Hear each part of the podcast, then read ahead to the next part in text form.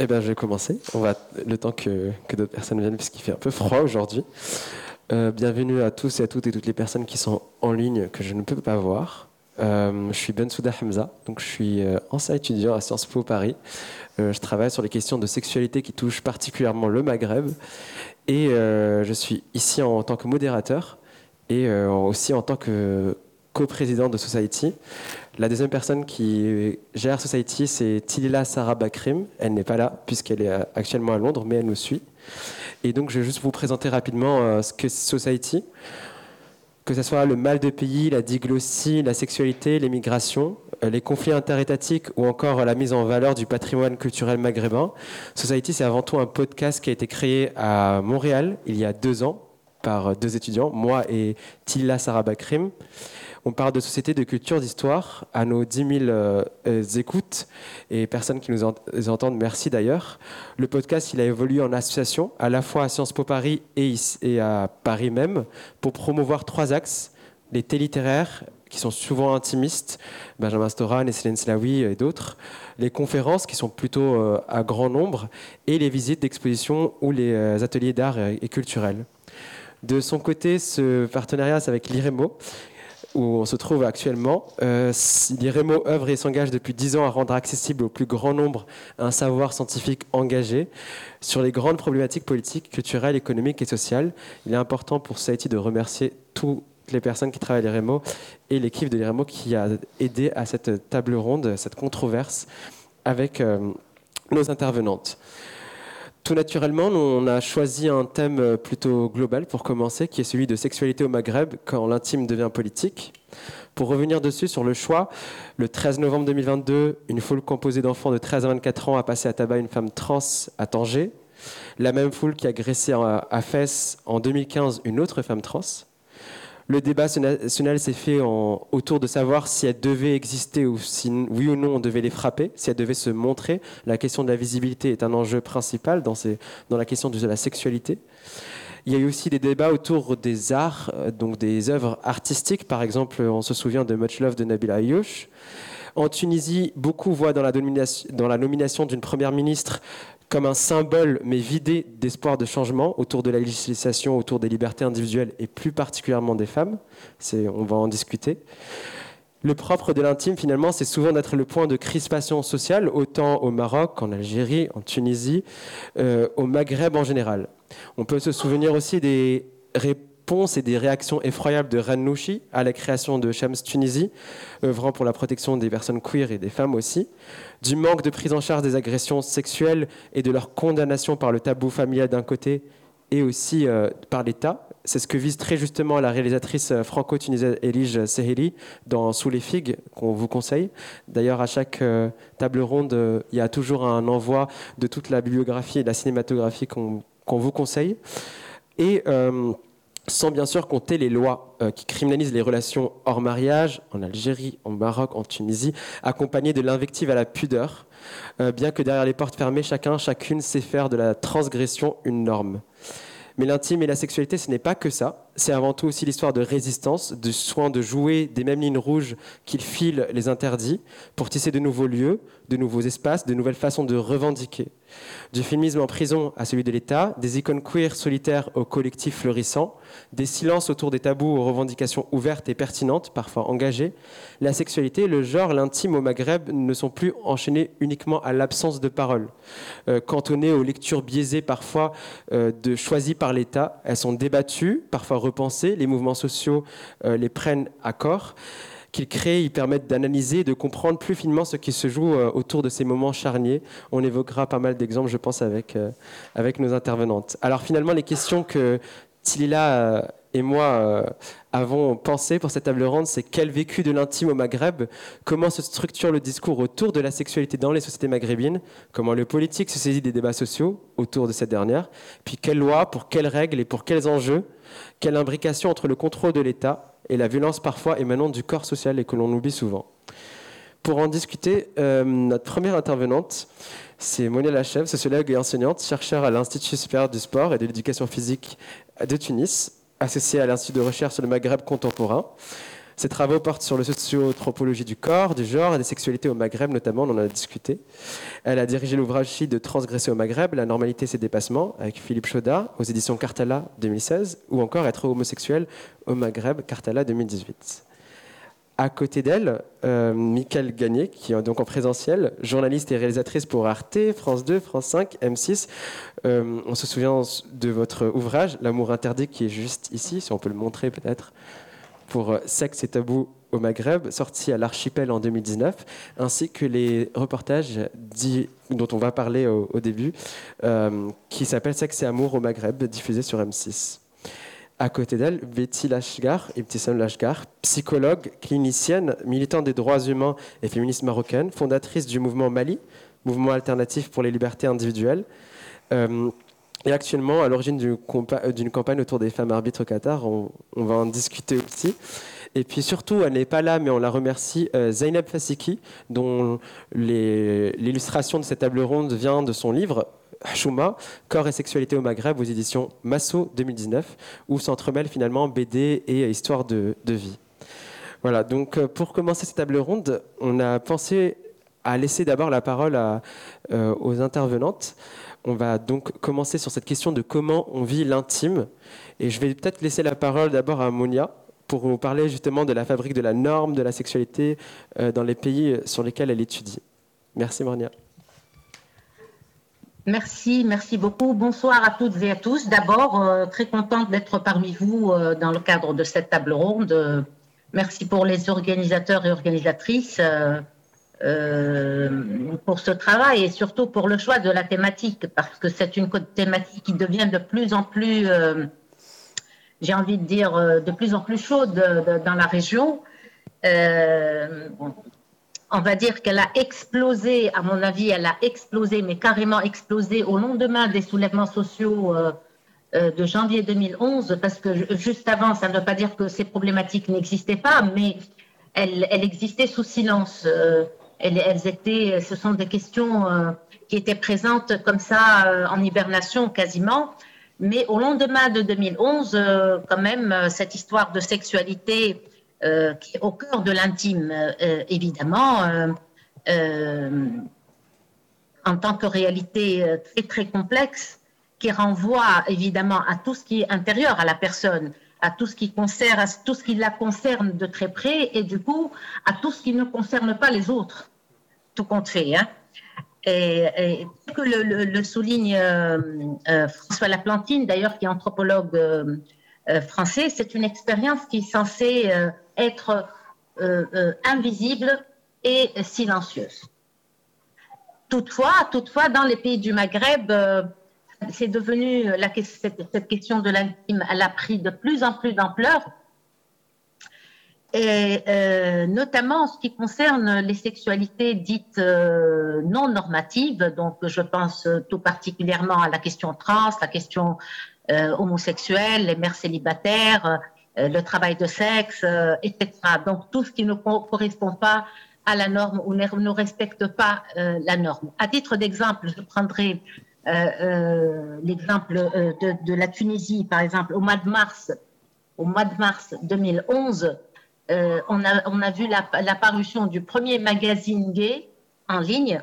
Ensuite, en juin 2011, c'est une manif qui a eu lieu dans la rue emblématique de ce qu'on appelle la révolution euh, où le drapeau gay euh, s'est déployé tout au long de cette, de cette manif. Et ces deux événements ont provoqué une très très forte polémique, d'abord en Tunisie, qui a conduit à des débats quasiment, euh, j'ai envie de dire, houleux, mais principalement entre les hommes politiques et les hommes de religion. Ce sont principalement les personnes les plus, les plus aptes, on va dire, euh, à, à, parler. Ou, par exemple, une psychologue, euh, non, c'est pas intéressant. Une sociologue, c'est encore moins. Euh, donc, les personnes les plus légitimes, voilà, de parler de, sexualité, d'homosexualité, euh, etc., ce sont surtout les hommes de religion et euh, les hommes politiques. Et ces débats ont activé l'éruption donc dans l'espace public dans les, débats publics une question qui appartient traditionnellement au domaine du privé. Alors, tous ces débats ont mis en avant quelque chose de très particulier, la dimension transgressive des différentes formes de sexualité. Et ceci concerne la Tunisie, bien sûr, euh, le Maroc, l'Algérie et aussi la Libye, mais avec des degrés plus ou moins, élevés, bien sûr. Hein. Donc, ces sexualités sont transgressives. Pourquoi? Qu'elles ne correspondent pas à la bonne, euh, à, la, norme, à la norme hétérosexuelle, cette norme hétérosexuelle qui est socialement et juridiquement acceptée. Euh, elles sont aussi transgressives parce qu'elles déstabilisent les règles de l'organisation de la famille. Évidemment, le modèle classique de la famille, c'est euh, le, père masculin, la mère féminine, les enfants, garçons et filles, qui jouent chacun et chacune un rôle social qui leur sont euh, euh, attribués. enfin, je dirais aussi que ces sexualités sont transgressives parce qu'elles ne respectent pas les valeurs de ce qu'on appelle la culture arabo-musulmane. C'est un, une notion cadre comme ça qui apporte un regard homogénéisant sur une réalité complexe et une réalité qui se décline en de multiples formes d'existence. Alors, dans le cadre de cette dynamique, il faut mentionner que les jeunes n'acceptent plus euh, de, subir dans la passivité. Ils et elles se mobilisent, ils, et elles revendiquent leur droit de cité et agissent en fonction, toujours en fonction du contexte politique social, hein, local le, contexte local, il est quand même euh, déterminant. Pour, prendre comme ça quelques exemples, je dirais en Tunisie, par exemple, plusieurs associations LGBT ont vu le jour. Par exemple, l'association Chouf, l'association Maujoudine, euh, Damj, euh, Shams, c'est la dernière de toute façon qui a, qui a, vu le jour. Chaque association intervient à sa manière auprès des jeunes pour leur apporter leur soutien organise des formations destinées aux activistes et euh, aux personnes LGBT. Euh, l'association Chouf, par exemple, et l'association Maoujoudine organisent des festivals maintenant qui sont, euh, très connus. si je prends encore l'exemple de l'Algérie, l'Algérie, par exemple, le 10 octobre, le Qaten, c'est une journée mondiale euh, de revendication d'une décriminalisation de l'homosexualité en Algérie. Et c'est euh, en quoi consiste l'événement? Euh, Il s'agit d'allumer une bougie, de la prendre en photo et de la diffuser sur les réseaux sociaux. Et c'est un événement qui, qui, qui, prend de plus en plus d'ampleur. Il y a beaucoup plus de, de personnes qui, qui s'engagent qui s'investissent rien que pour donner de la visibilité à la question homosexuelle en Algérie. Enfin, je parlerai, je dirais deux mots concernant la Libye, euh, qui, elle aussi, euh, la Libye fait partie du Maghreb. Et euh, depuis, je vais dire deux ans à peu près, un peu plus peut-être, mais en moyenne comme ça, deux ans, on, voit des jeunes qui, qui se manifestent, qui, qui contestent leur... qui qui contestent la situation politique et sociale aussi verrouillée. Et il se manifeste à travers une page, euh, une page Facebook euh, qui s'appelle Yasmine. Et cette page Facebook, euh, principalement, elle est très, très active. Elle devient très, très active autour du 10, du 10, du 10 décembre, la journée mondiale des droits de l'homme, justement.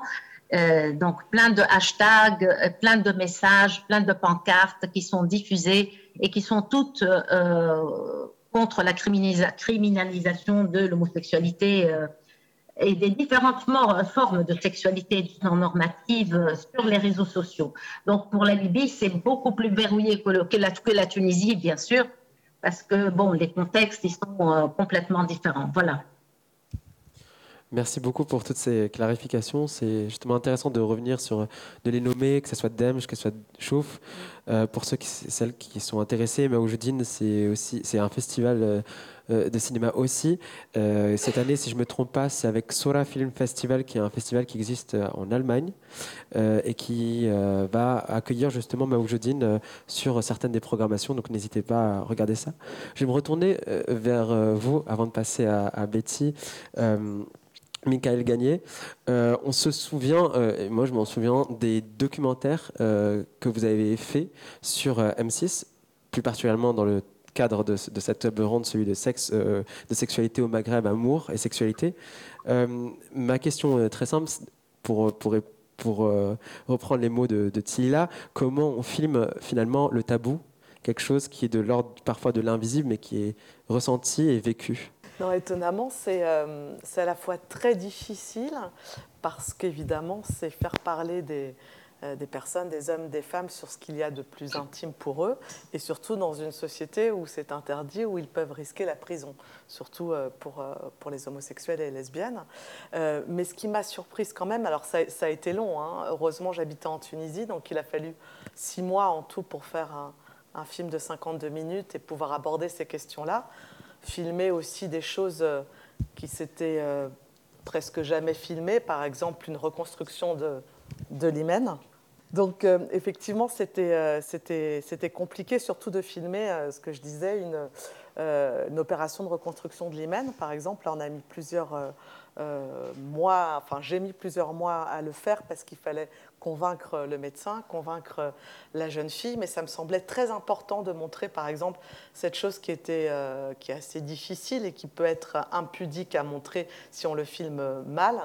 Euh, mais là, on a pris évidemment toutes nos précautions, on a respecté l'anonymat de, de, la personne, on a, on a fait en sorte de le filmer euh, d'une façon à la fois assez crue, parce que c'est une opération euh, finalement assez violente, et puis évidemment respectant euh, la pudeur de la jeune fille qui était sur, la table d'opération. Mais ce que je voulais dire, donc tout ça, filmer ça, filmer Shams notamment, donc cette association homosexuelle qui se réunit à Tunis pour faire une grande fête et pour ouvrir, pour inaugurer une radio qui était la première radio sur les ondes homosexuelles. Tout ça est très compliqué. Mais ce qui m'a quand même étonné, c'est que j'ai senti une envie de toute cette jeunesse de témoigner, de raconter en fait ce que cette jeunesse du Maghreb euh, euh, ressent exactement comme celle de Londres, de Berlin ou de Paris, c'est-à-dire un besoin de liberté et un besoin de s'exprimer sur, euh, sur la difficulté de vivre dans une société qui, qui leur impose de, de, cacher soit leur sexualité, soit se cacher tout simplement pour s'aimer entre un garçon et une fille, puisque le concubinage est, interdit. Euh, même simplement de, s'embrasser dans une voiture, ça peut vous conduire en prison. Donc voilà, pour résumer, euh, j'ai trouvé, euh, c'était à la fois une approche lente et tout en douceur pour convaincre les personnes de parler, mais je sentais quand même cette soif de raconter raconter euh, la façon dont on est corseté aujourd'hui dans le Maghreb, et puis aussi, et en même temps, euh, une, volonté de, une volonté de vivre comme tout le monde. C'est pour ça que moi, je suis très optimiste pour les années à venir. Ça va sur le micro, tout va bien Super, on ne sait jamais.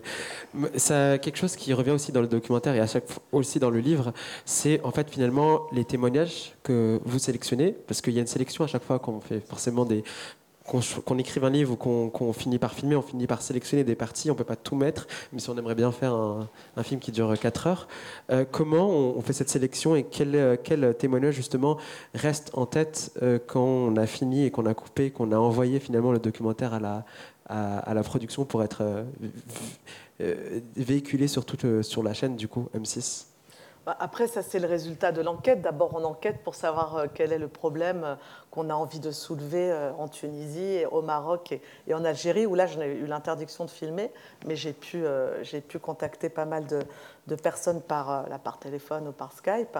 le choix, c'était de montrer déjà comment euh, on s'aime en tant que couple euh, hétérosexuel, ce qui est assez compliqué, et puis après de, montrer euh, le plus difficile, c'est de vivre son homosexualité dans des pays où on risque trois ans de, prison. Mais ce qui, reste en tête pour moi, effectivement, ce qui m'a le plus marqué, c'est la, détresse, la, détresse des homosexuels, notamment qui en plus en Tunisie subissent ce qu'on appelle le test anal, qui est un test euh, qui date, euh, qu'un médecin du 19e siècle a, inventé, et, euh, et qui, soi-disant, peut décider si vous êtes un homosexuel ou pas. C'est un test qui est pratiqué par un médecin légiste, donc j'ai recueilli le témoignage de, de beaucoup de, jeunes hommes qui avaient dû vivre ça, qui le vivaient d'ailleurs comme un viol. Et si on détectait, ce qui est complètement faux scientifiquement, que, que si le test anal semblait montrer qu'il y avait une déchirure, par exemple, euh, de l'anus, et que donc vous pouviez euh, être euh, considéré comme un homosexuel, vous risquez la prison. Voilà. Donc ça, c'est quelque chose qui m'a frappé parce que je ne connaissais pas l'existence de ce test-là, et je pense que pas beaucoup le, connaissent. Ensuite, ce qui m'a quand même euh, marqué dans les témoignages, c'est par exemple, c'est un témoignage qui paraît pourtant assez simple d'une jeune femme de, 35 ans qui est journaliste et euh, qui, euh, parce qu'elle elle ne peut pas prendre la pilule, alors que c'est autorisé parce qu'elle a le regard autrement extrêmement sévère de, sa famille, elle a quand même, comme tous les jeunes euh, du Maghreb, des relations sexuelles avant le mariage, mais elle choisit à chaque fois, par exemple, d'avorter. Heureusement, en Tunisie, c'est autorisé. Donc, elle est rendue là euh, à cet avortement euh, parce que c'est moins compliqué finalement d'avorter que de prendre la pilule, puisque pour prendre la pilule, il fallait qu'elle se cache de ses parents, qu'ils avaient découvert dans son portefeuille qu'elle avait, qu'elle avait ces pilules et que ça voulait dire évidemment qu'elle ne serait pas vierge avant le mariage.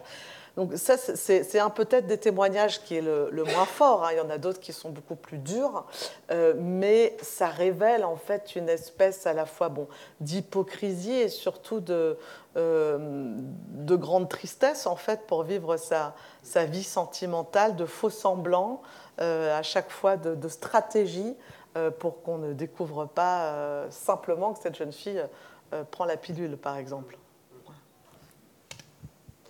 C'est très intéressant et d'ailleurs euh, sur le test anal, euh, il y a d'autres sources. Par exemple, il y a pas mal d'écrits qui ont été faits du coup plutôt en anglais sur le test anal euh, au niveau en Égypte, qui est très très très répandu. il y a aussi bien sûr la connaissance de Flaubert qui faisait justement des tests anal déjà en, Égypte à son arrivée. Donc c'est une pratique qui existe encore et puis c'est bien de, de, le souligner. Je vais me tourner maintenant vers Betty.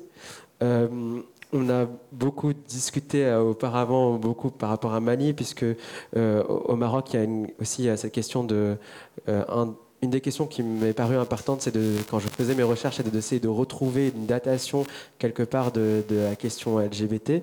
Je restreignais à LGBT parce qu'on explique justement que oh. le reste de l'alphabet était encore, euh, voilà, c'est le premier balbutiement, ce qui ne veut pas dire que les personnes queer n'existaient pas, au contraire.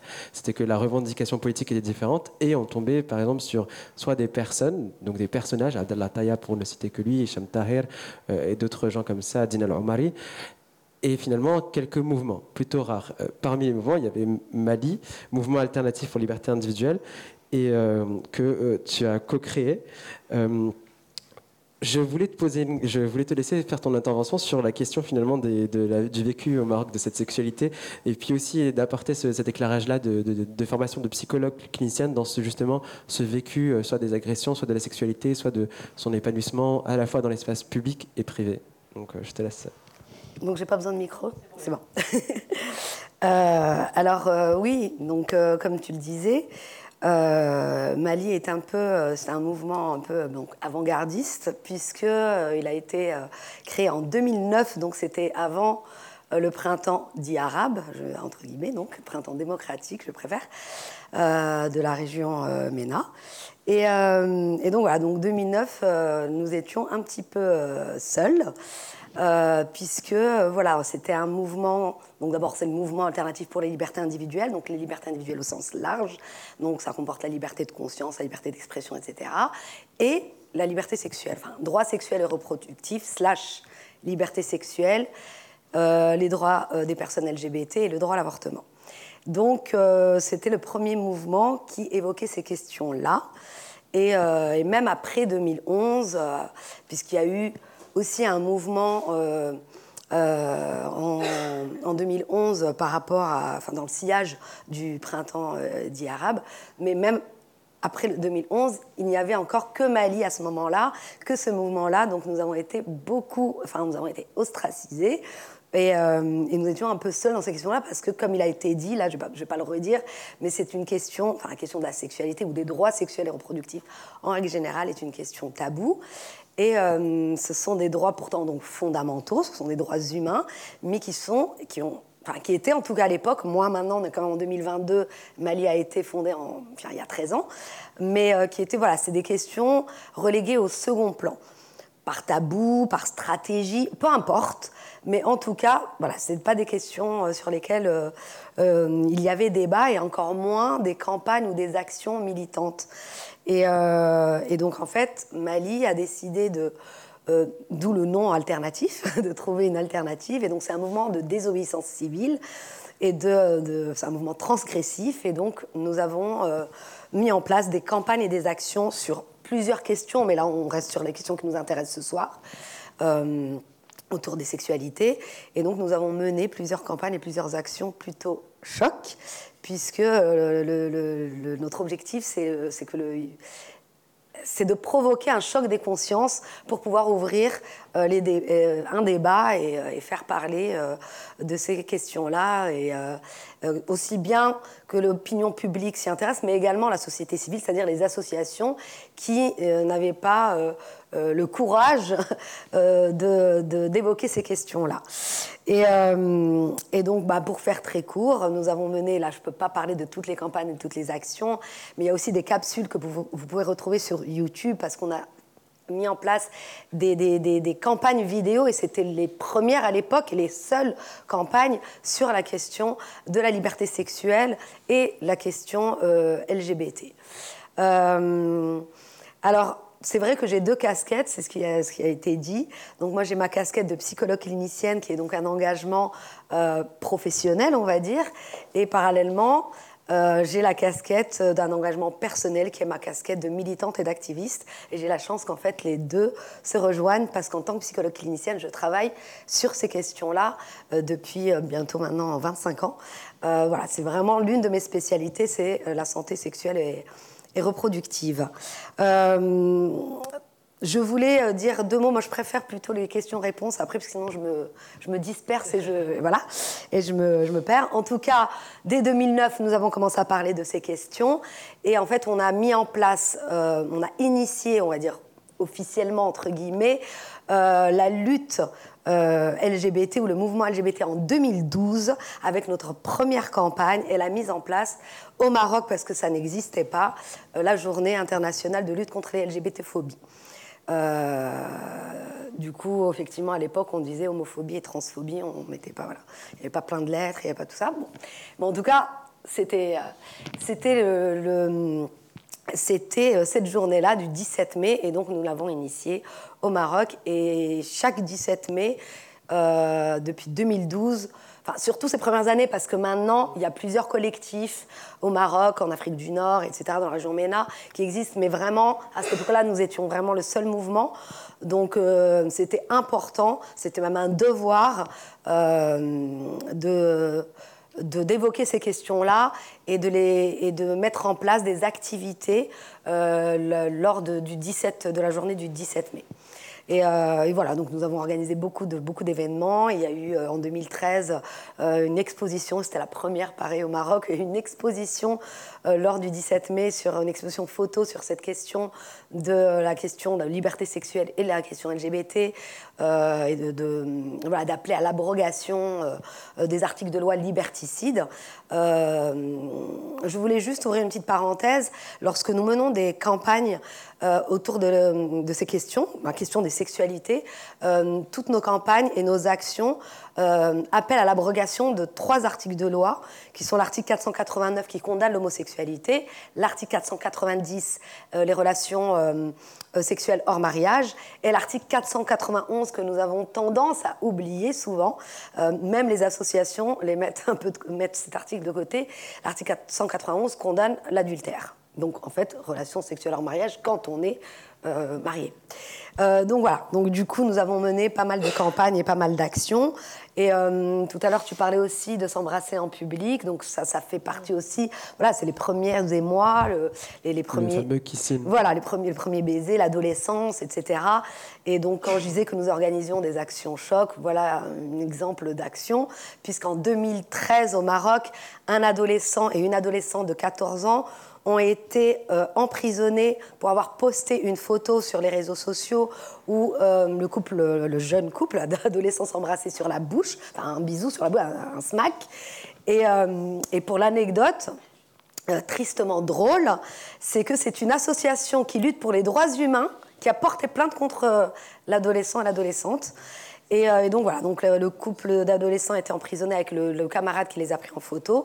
Et nous avions organisé un kissing euh, à Rabat, la capitale du Maroc, face au, Parlement de Rabat. Voilà, c'est une action symbolique, mais qui a porté ses fruits parce que d'abord le débat était ouvert et surtout qu'effectivement ça a été médiatisé à l'international et, euh, et les, trois ados ont été, ont été relaxés. Voilà.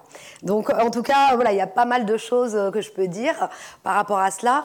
Pour revenir juste, je préfère les questions-réponses comme je disais, mais ces dernières années, nous avons euh, mené trois grandes campagnes sur la question du mythe patriarcal de la virginité féminine, euh, parce que justement la sexualité des femmes, le tabou, les violences euh, patriarcales par rapport, enfin qui sont fondées sur ce mythe patriarcal euh, qui est la virginité féminine. Et ben donc du coup nous avons mené euh, trois campagnes en enfin pareil qui ont fait un peu de bruit. Déjà nous choisissons souvent des slogans ou des titres de campagne qui voilà qui qui choquent un petit peu au vu du conservatisme de la société marocaine. Donc par exemple la première campagne en 2018, c'est notre première campagne par rapport à cette question du mythe de la virginité féminine. Euh, euh, c'était une, une, campagne. Euh, c'était quoi le titre déjà? J'ai déjà oublié. Ah, c'était pas Touche pas à ma vulve ou quelque chose comme ça, je crois. Aussi, si c'est un comme ça. Ou ma vulve m'appartient. Enfin bon, j'ai déjà oublié. et puis en 2021, nous avons mené une autre campagne très original, toujours sur ces questions-là, où nous avons mis en place dans la campagne un faux site internet euh, pour faire croire que du coup, on pouvait commander des, un produit ou des produits pour pouvoir euh, euh, tester la virginité des femmes, etc. Et en fait, quand on allait sur ce fake site, euh, et ben, en fait, non, non, c'était c'était notre campagne qui expliquait que la virginité, c'était un concept voilà, imaginaire, patriarcal. Il y avait des témoignages, etc. voilà. Et puis, et puis, cette année, en 2022, nous avons mis en place un livre illustré que vous pourrez feuilleter tout à l'heure, mais que vous pouvez trouver en ligne également. Le macabre dictionnaire des tests de virginité. C'est ça. Et, euh, et, en fait, voilà, donc on part de cette pratique rétrograde sexiste euh, qui équivaut à une, du viol et à la torture, qui est le test de virginité, puisque dans la région MENA et au Maroc, c'est pratiqué encore. Et c'est même dans le code pénal, il y a un article, et c'était justement nos campagnes lutte contre, euh, enfin, pour l'abrogation de cet article euh, complètement barbare. C'est l'article 488 du code pénal marocain qui dit que lorsqu'une femme est victime de viol, si elle était donc supposément vierge, hein, étant donné que ça n'existe pas, en plus voilà, ça ne veut rien dire, en tout cas, le violeur écope d'une peine moindre que si la victime était, euh, euh, euh, n'était donc supposément pas, vierge. Et donc c'est vraiment la justice qui demande à ce qu'un test de virginité soit effectué par un par un ou une médecin euh, légiste. Donc voilà, euh, en gros, euh, le travail que nous effectuons. Juste pour, pour les, les, titres de nos campagnes, en 2016, on avait mené une grande campagne de lutte pour la liberté sexuelle en règle générale, donc et contre l'homophobie, et nous l'avions avec en partenariat avec l'inter-LGBT à Paris, et c'était sortez ces juges de nos culottes, voilà le genre de. Et donc nous avions mené cette campagne en français et en arabe et nous avions envoyé euh, nos visuels qu'on avait imprimés, nos beaux visuels, à tous les ministres euh, du gouvernement euh, marocain. Voilà. Plus la campagne un oui, oui c'est la campagne sur l'avortement. Bien voilà, sûr. bien sûr, plusieurs campagnes et actions pour le droit à l'avortement. Vous l'avez compris, dans ce premier temps, en fait, cette question de comment on vit l'intime, elle est, bah, vous, chaque, chacune d'entre vous euh, la, traverse d'une façon différente, que ce soit avec l'image, que ce soit avec la recherche, que ce soit avec euh, le militantisme et les questions euh, liées à la sexualité. dans cette deuxième partie, plutôt, il y a cette question de la complexité de la règle, c'est-à-dire comment on a société et État qui sont en imbrication, comment des violences des deux côtés peuvent arriver à, comment dire, à limiter la sexualité euh, présente dans la, dans la jeunesse. Souvent, dans votre documentaire, justement, on voit beaucoup de jeunes qui sont représentés, puisque c'est une question qui est vraiment qui les traverse, que ce soit dans différentes villes aussi et différents contextes. Et justement, je veux revenir justement à Monia sur ça, en travaillant justement sur les débats, les polémiques autour de la sexualité, ou l'incluant de près ou de loin justement, il apparaît souvent qu'il y a un côté dans la question publique qui dérange et qui est le principal point de crispation. D'ailleurs, dans Transgresser au Maghreb, la normalité, ses dépassements, vous parlez justement de, ce côté de publicisation de la transgression comme à l'origine finalement de la violence ou du revers social. Euh, la question que je voulais vous poser, c'est qu'est-ce qui justement rend une société prompte à agir avec euh, autant de véhémence contre euh, certains qui, voient, qui veulent un élan progressiste et quelle est la place finalement de l'État dans la sanction finalement de cette euh, publicisation? Euh, Oui. Euh, alors, la question des sexualités, elle est fondamentalement politique. moi, je le dis d'une manière très, très carrée comme ça, parce que tout simplement, toutes les formes de sexualité sont légiférées d'une manière ou d'une autre. Il y a un cadre juridique imposé par l'État euh, pour gérer toutes les formes de sexualité, qu'elles soient hétérosexuelles ou euh, homosexuelles ou, euh, ou, autres. Donc, alors, par exemple, Tunisie, Algérie, Maroc, il y a le code pénal, et ce sont des codes pénaux qui datent de, 1913 et qui sont semblables avec des différences, des différences assez minimes, mais qui sont vraiment, ils se ressemblent beaucoup. Euh, pour la Libye, c'est un code pénal qui date de 58, 1958. Et euh, là, la Libye, elle, se distingue euh, par, alors, par exemple, enfin, pour les autres pays du Maghreb, Tunisie, Algérie, Maroc, on parle de sodomie, on parle de lesbianisme, on parle de euh, sexualité euh, entre des personnes euh, hétérosexuelles, etc. Alors pour la Libye, par contre, on ne parle que de sexualité en dehors du cadre du mariage. Donc tout ce qui sort du cadre du mariage est perçu comme étant non normatif. Il ne respecte pas cette norme-là. Donc il y a donc le côté juridique qui est très présent pour sanctionner toutes les pratiques, euh, toutes les formes de pratiques sexuelles. Ça, c'est une première chose. La deuxième chose, c'est la dimension religieuse. Elle est aussi très présente et très pesante pour normaliser euh, ou contrôler, pour avoir un, contrôle justement euh, sur les différentes formes de sexualité. Et eh bien, quand je dis le, côté religieux, ce n'est pas uniquement culturel, c'est aussi politique parce que euh, l'islam, il est, euh, c'est la, religion de l'État aussi, hein, comme il est mentionné dans les différentes euh, constitutions, si je ne me trompe pas. Et voilà, donc la religion, elle est très présente pour contrôler, pour avoir la main mise sur les différentes formes de sexualité. Et d'ailleurs, tout à l'heure, tu, as, fait référence à Ranouchi, qui est le, qui, a, c'est la grosse tête de l'islam politique, en tout cas l'islam politique en Tunisie euh, au lendemain de 2011. Et euh, il s'est prononcé publiquement euh, sur l'association Shams, sur la légalisation de l'association Shams, en jouant justement sur la question de la visibilité, non-visibilité. Et c'est toujours, c'est là où la transgression devient, elle prend forme c'est lorsqu'elle traverse les frontières de la, de la visibilité. Donc, par exemple, pour les, pour les homosexuels, il, il le dit ouvertement, nous, on n'espionne pas les gens euh, chez eux. On n'espionne pas les gens chez eux, mais euh, attribuer ou reconnaître le côté institutionnel, euh, attribuer un nom à la chose euh, homosexuels à travers une association qui va devenir légale, là, c'est un autre problème. Donc, le problème, c'est justement la visibilité. On n'espionne pas. Le problème n'est pas là. Le problème n'est pas là. Si on reconnaît, on reconnaît ou on ne reconnaît pas le droit euh, d'avoir des rapports sexuels, hétérosexuels ou homosexuels en dehors du cadre du mariage. la sexualité n'est pas uniquement un système de reproduction de l'espèce.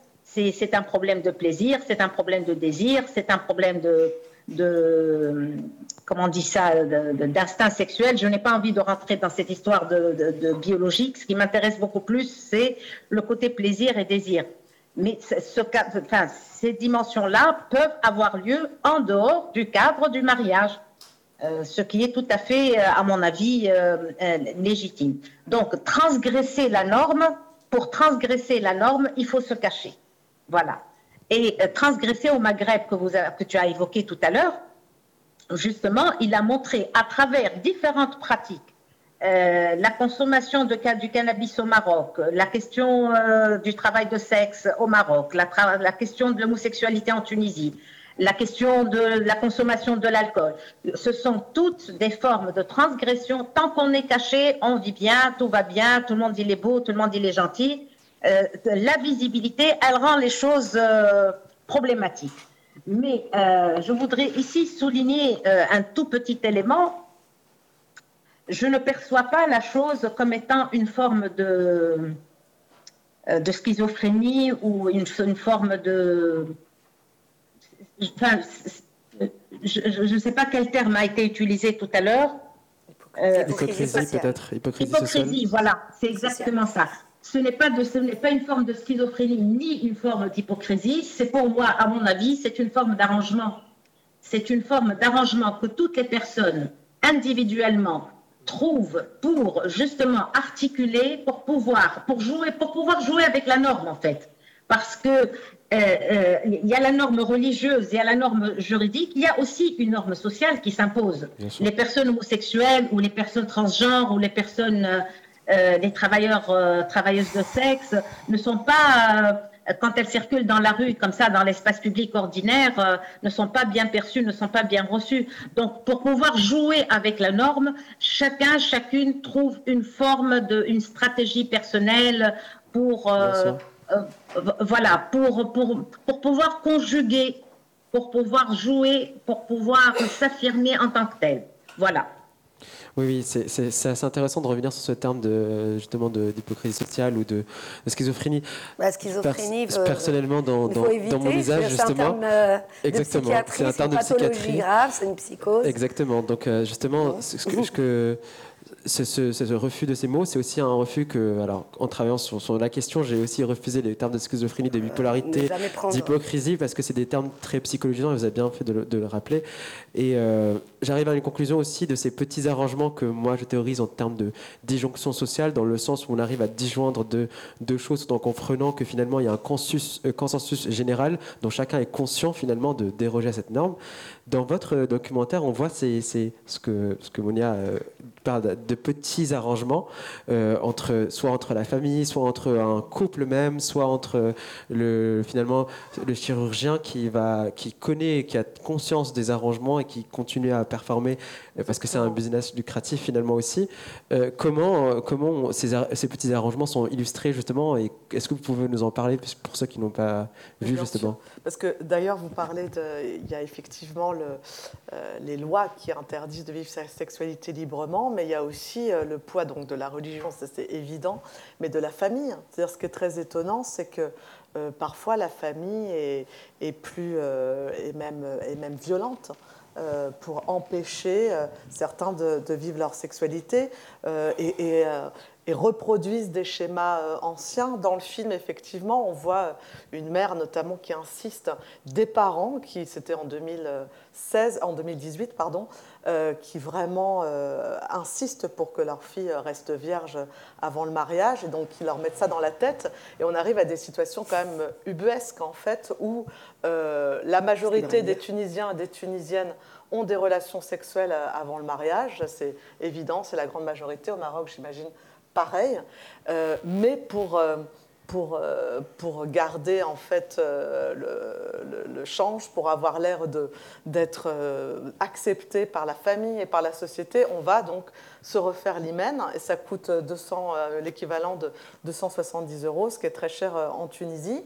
Et tout le monde le sait, en fait, c'est même parfois l'époux, le futur époux le, le sait, accompagne, accompagne sa femme chez le gynécologue. Le gynécologue lui-même dit effectivement, ça n'a pas tellement de sens, mais je fais ça pour sauver ces jeunes filles euh, d'une mort sociale. Sinon, ça ne serait pas possible. Donc, euh, la, question, c'est quand même que je lui avais posée, d'ailleurs, à la fois dans le livre et dans le documentaire, c'est mais est-ce que si tous les gynécologues arrêtaient de pratiquer cela, et c'est possible de le faire en disant euh, à leurs clients, je, ne veux plus pratiquer ça, ça s'arrêterait forcément. Donc, il y a une espèce un peu de, bon, de, complicité. Alors là, c'est aussi un business, hein. c'est lucratif, mais il y a aussi une pression des familles. Et ça, en Tunisie, on me l'a souvent répété. Il y a il y a pourtant, la famille est très importante, les parents, les relations familiales sont importantes, mais en même temps, il y a parfois une forme euh, de violence, parce que sortir euh, de la norme, euh, la peur aussi du camp, dira-t-on, font qu'on arrive à des, à des situations complètement folles. Au Maroc, moi, ce qui m'avait extrêmement peiné, c'était de voir la situation des jeunes filles qui tombent enceintes après des relations sexuelles hors mariage et qui sont contraintes au lieu finalement d'être accueillies dans leur famille. Ça, ça, ça c'était vraiment des exemples très concrets. Alors il y avait des familles qui les soutenaient, mais la plupart c'est je t'aime ma fille, tu es, tu es vraiment la prunelle de mes yeux, mais en même temps si tu tombes enceinte, on va te jeter du jour au lendemain hors de la maison comme une malpropre et tu vas te retrouver à vivre une vie de misère ou et à souvent abandonner l'enfant puisqu'il y avait des, chiffres qui étaient complètement sous-estimés là, de, de, quelques années qui disaient que 24 bébés euh, par jour euh, au Maroc étaient trouvés dans les rues, euh, parfois morts, souvent griffés par les animaux, par les chats, par les chiens, par des rats, ou trouvés et placés dans des orphelinats qui débordent et qui n'ont plus de place, simplement parce qu'une jeune fille se retrouve enceinte, que sa famille la rejette, qu'elle risque la prison et qu'en plus euh, de cela, l'avortement est interdit. Donc c'est quand même, euh, c'est très violent. C'est bien de rappeler justement ces chiffres-là. Alors euh, récemment, il y a Shachina qui est décédée, qui faisait partie des personnes considérées comme dame, oui, qui faisait partie des personnes de pro. Mm. Pour revenir sur elle, c'est un parcours très long, mais ce, qu'on a souvent retenu, c'est son engagement auprès des mères célibataires qui sont justement accueillies par son centre encore encore Solidarité féminine, et il y a cette question finalement aussi de, de, l'avortement, de cette question de, de, ce que la sexualité peut entraîner, est-ce qu'elle est euh, amène. Ces questions-là, euh, Betty, sont constamment aussi dans le cœur de, ton travail et de ton engagement? Et euh, on le voit souvent, que ce soit dans le cas de l'avortement que, que tu documentes ou l'avortement que tu défends. comment, comment on est sur une question qui est vraiment une question très tendue, c'est l'une des questions les plus tendues. Euh, comment on s'intéresse à cette question? Comment on, comment on, la vit et comment on milite euh, peut-être euh, contre ces détraqueurs finalement? Bah, C'est très compliqué et je vais parler en mon nom, puis au nom du mouvement de Mali. Euh, comme je disais tout à l'heure, donc nous c'est vraiment les droits sexuels et reproductifs, c'est un package, hein, donc voilà, donc c'est vraiment les droits sexuels, c'est-à-dire liberté sexuelle et euh, les droits des personnes LGBT, et à côté de ça, donc en parallèle, c'est le droit à l'avortement. Et donc maintenant, c'est vrai, ces dernières années, on va dire, je sais pas, ces cinq dernières années, il commence à y avoir des associations, des collectifs qui parlent de ces questions-là. Mais je rappelle que nous étions vraiment seuls. Malheureusement, je mets quand même un bémol, je suis toujours très critique, euh, c'est que sur ces questions-là, nous, nous luttons pour le droit à l'avortement, c'est-à-dire le droit des femmes à disposer de leur corps, et nous avons mené plusieurs campagnes et plusieurs grandes actions qui ont aussi fait le buzz et choqué. Euh, donc depuis quelques années, nous ne sommes pas seuls, et tant mieux que voilà que le débat soit ouvert, que les médias commencent à en discuter, que certaines associations euh, commencent à, lutter également euh, euh, en faveur du droit à l'avortement. Sauf que notre lutte, comme je disais, c'est le droit des femmes à disposer de leur corps, donc c'est-à-dire le droit de toutes les femmes à disposer de leur corps, et donc c'est une liberté qu'il n'y a pas à polémiquer, à débattre sur ces questions-là, et qu'on parle bien du droit euh, à, de l'interruption volontaire de grossesse, donc c'est-à-dire la liberté des femmes, le droit des femmes, le droit d'une femme, en tout cas enceinte, et sa liberté d'avorter. Or, actuellement au Maroc, et je tiens à le préciser parce que beaucoup de médias internationaux, mais aussi nationaux, ne comprennent pas le sujet, le droit à l'avortement au Maroc, en 2022, ce n'est pas un débat. Il n'y est pas question du tout de droit à l'avortement. En fait, au Maroc, actuellement, les associations euh, qui et le politique qui discutent de ce sujet, il s'agit vraiment d'une interruption médicale de grossesse. Donc, c'est-à-dire dans des cas particuliers. Il n'est pas du tout question de du droit des femmes à disposer de leur corps et donc du droit à l'avortement pour toutes. Donc voilà, ça je tenais à le dire parce que du coup on se retrouve vraiment seul, euh, encore une fois, même en, 2022 euh, par, rapport, euh, par rapport à cette question. Et, les, et, finalement, je n'ai pas dit dire le terme dégâts, mais les conséquences qu'il y a. Euh, vous évoquez justement les, enfants. Moi, je pense à cette association et je, euh, pense à Tazanine, euh, par exemple. Je juste à préciser quand même une chose, parce qu'il n'y a pas d'enfants quand on parle d'avortement. Exactement. C'est très important. Quand on parle de droit à l'avortement, il n'est pas question d'enfants. c'est le... ouais, sinon... un une autre problématique. Mais justement, la question de, finalement de, de, cette question de, des corps féminins gérés aussi par l'État ou gérés par l'État qui est forcément très masculin, forcément. Euh, et la question des, enfants, il y a l'exemple de Tazanine, euh, une directrice euh, à laquelle je salue, qui dit justement que ce sont finalement des conséquences de plein de différentes imbrications, que ce soit l'impossibilité d'interrompre sa grossesse, que ce soit les tabous familiaux qui finissent par jouer leur rôle, et surtout la question du religieux dans votre documentaire, on voit aussi le, religieux, alors on le voit en filature de temps en temps. Je me suis posé beaucoup la question de pourquoi avoir commencé justement le documentaire au niveau d'une mosquée, si je ne me trompe pas. Au début, euh, ça commence par euh, le journaliste qui qui dit euh, que ça, le documentaire euh, va commencer et présente votre documentaire. On commence au niveau du mosquée. Et puis après, dans le, dans le discours des jeunes et de la jeunesse qui euh, qui est interrogée, on entend, la, on voit clairement la musique du religieux, parfois que ce soit la mère qui l'évoque directement ou par les jeunes eux-mêmes. Comment vous avez constaté cette présence du religieux dans le discours des, jeunes que vous avez interviewés? Bah, Je pense, alors dans le documentaire, en fait, euh, le religieux n'est pas montré explicitement, c'est-à-dire qu'on n'a pas interviewé ni d'imams ou de qui se justifieraient, par exemple, sur, euh, sur leur point de vue sur la sexualité, mais on, effectivement, on la sent partout on la sent euh, dans le, bah, dans le discours parce qu'elle est, elle est totalement imbriquée avec, euh, avec la culture. je pense qu'on ne peut pas séparer culture et religion. Là, la religion, elle est, elle est, elle, est là à chaque, chaque mot prononcé euh, sur la sexualité. Par exemple, sur, sur l'homosexualité, il suffit de tendre le, micro dans la rue. 90% des Tunisiens que j'ai interviewés et des Marocains euh, sont contre, en tout cas, une légalisation de l'homosexualité, une dépénalisation de l'homosexualité. Et on sent que c'est euh, presque un réflexe euh, qui est pratiquement dans l'ADN, ce qui n'est évidemment pas le cas. Mais là, c'est le, discours religieux est très très fort sur, sur la condamnation de l'homosexualité. Après, on la sent dans effectivement encore cette, ce côté assez traditionnel, l'importance du mariage. Euh, qui reste quand même l'événement d'une vie et la chose vers laquelle on tend euh, en étant vierge si possible. Donc euh, on la sent en permanence, même, sans la montrer, elle est là. Et puis après, tout simplement, dès qu'on milite euh, pour, euh, pour la dépénalisation de l'homosexualité, mais pour que les relations sexuelles hors mariage soient autorisées, euh, on peut être menacé de mort. C'est-à-dire que les sexologues, en une islamologue qui travaille sur la sexualité en Tunisie et que j'ai interviewée, est en permanence menacée, menacée de mort. C'est-à-dire que c'est des sujets qui restent quand même extrêmement sensibles.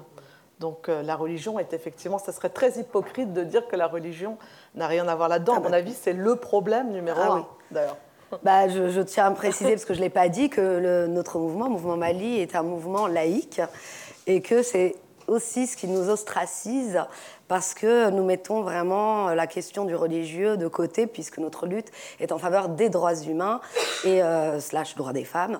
Euh, mais euh, donc voilà, donc du coup c'est très important parce que du coup la religion n'a pas du tout sa place en politique et, et, dans la lutte pour les droits humains qui sont donc, enfin les droits sexuels et reproductifs qui sont des droits fondamentaux. Mais je voulais rebondir sur le fait qu'effectivement, du coup les menaces, les menaces de, de mort, les menaces de viol, ça j'ai malheureusement beaucoup connu.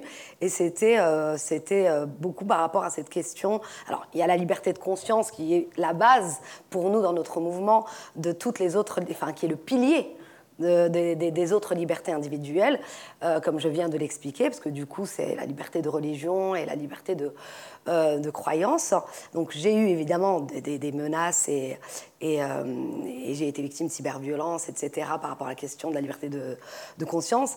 Mais ça a été énormément, surtout lorsque nous avons mené des campagnes euh, autour de ces questions de droits sexuels et reproductifs, ou lorsque bah, j'ai donné beaucoup, beaucoup d'interviews, etc., autour de ces questions. Mais il n'y a pas, malheureusement, il n'y a pas que des personnes lambda, puisque les autorités également euh, m'ont poursuivi à plusieurs reprises. Je suis passée par la case garde à vue, j'ai eu des procès. Euh, voilà, donc le, dernier en date, je l'ai quand même gagné, mais donc je suis contente. J'ai été acquittée. Euh, en septembre dernier, non, octobre dernier. Octobre dernier. Et, euh, donc voilà, donc euh, c'est vrai que c'est très compliqué et je ne jette pas la pierre aux militants et aux militantes dans cette région qui luttent en voilà cachés. Je ne demande pas aux gens d'être suicidaires comme je peux l'être, mais voilà, en tout cas, c'est une réalité, c'est qu'il y a énormément de personnes sensibles à ces causes-là, mais qui malheureusement ne peuvent pas euh, s'engager, euh, mmh. euh, et encore moins à visage, à visage découvert. Je rebondis juste sur la question du droit à l'avortement. parce que je fais encore quelque chose de risqué, je ne m'arrête jamais. nous accompagnons les femmes qui souhaitent mettre fin à une grossesse non désirée depuis 10 ans maintenant au Maroc, avec, avec la, méthode de l'avortement médicamenteux. Et, je le fais donc moi-même à visage complètement enfin, voilà, découvert et, et euh, sans souci. Et c'est vrai que voilà, ça encore, c'est une question où mm, plusieurs associations ou même plusieurs féministes indépendantes qui ne sont pas affiliées à une association ou à un collectif euh,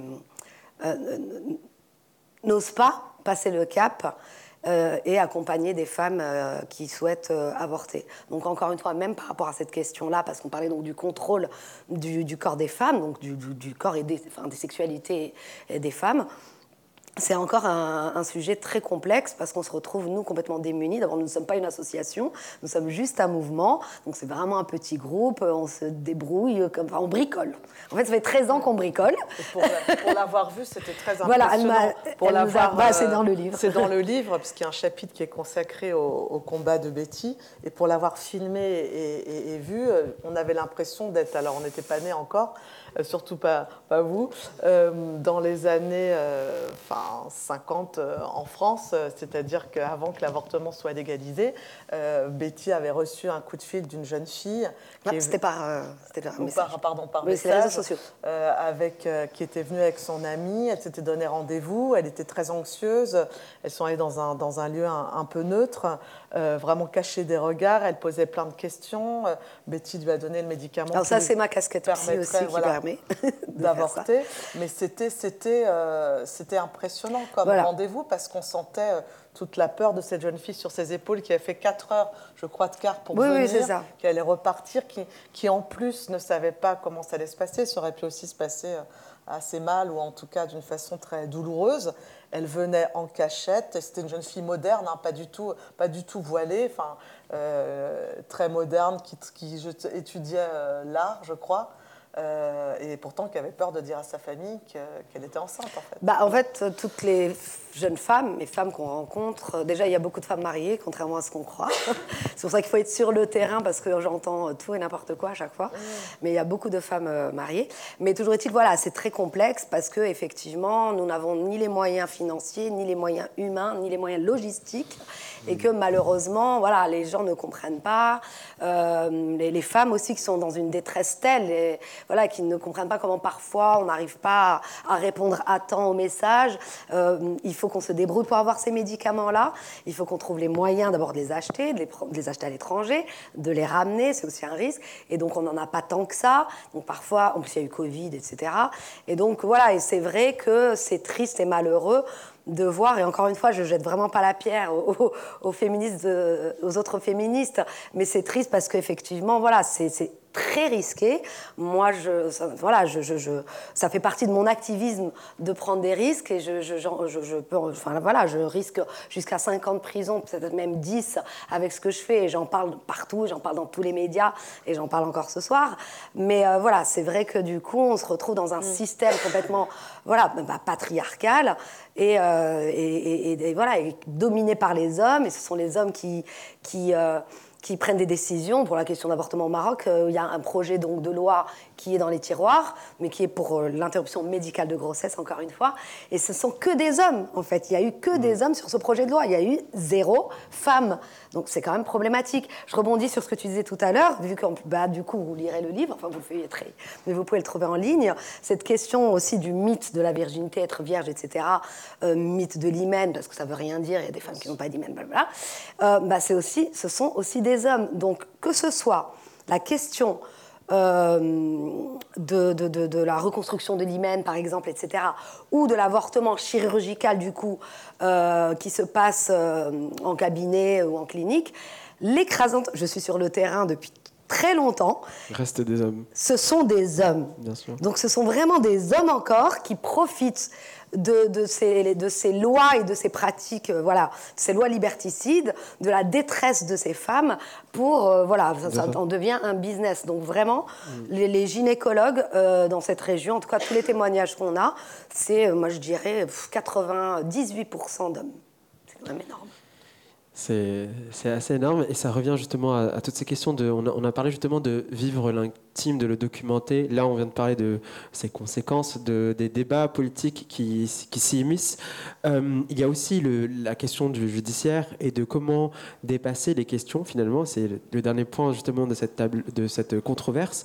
Comment on inscrit le droit, comment on le combat, est-ce qu'il faut l'inscrire, est-ce qu'il faut le changer, est-ce qu'il faut le dépénaliser? C'est des questions qui traversent finalement tous ces enjeux qu'on évoque. Euh, je vais reprendre les mots de qui est un activiste LGBT euh, à Alger et qui disait que justement, euh, dans, sa, dans sa pensée à lui, la question de la. C'est un peu comme une casse-bas, où en fait, les murs sont l'opinion et on est prisonnier à l'intérieur. Cette jolie métaphore, c'est aussi celle que reprend Mariam Gamar, qui est présidente de Kasbat Telfin, un mouvement qui travaille sur les questions d'élimination justement des violences faites aux personnes queer et aux femmes particulièrement. On remarque souvent que il y a beaucoup d'initiatives qui sont apportées par des personnes trans. Alors, pour ne citer qu'elle ou Meima dans Nassaouyet, Akaliyat, Transat, Tanit, tous ces mouvements-là qui existent au Maroc, en plus de Demj, euh, dont on parlait, de Maoujoudine en Tunisie, Elwan pour la question de l'Algérie, euh, sont des, sont des exemples de comment continuer le combat, mais qui se posent finalement la question de comment le faire. Je vais me retourner vers, vers euh, toi, Monia. Le transgressif, finalement, c'est aussi un vecteur d'infrapolitique, c'est-à-dire cette capacité à inventer, euh, à recréer et à rendre possible le changement en jouant des règles et des fils qui existent. L'exemple de Salima à, Marie qui en parlait dans Lesbienne de l'immigration à Birkrefa sur les recompositions militantes, ou encore euh, la question de Messed aussi. Euh, et je vais te poser une deuxième question par rapport à ça. Il y a cette question de comment on milite et quelle résistance on peut constater au Maghreb et en dehors du Maghreb sur la question de la sexualité. Finalement, quelles sont les résistances et comment la question de classe aussi joue un rôle finalement dans les résistances euh, à ces, euh, à ces violences soit sociales, soit étatiques? Alors, euh, la, violence, elle est multiforme, à mon avis. Elle est multiforme dans le sens, c'est une violence institutionnelle d'abord.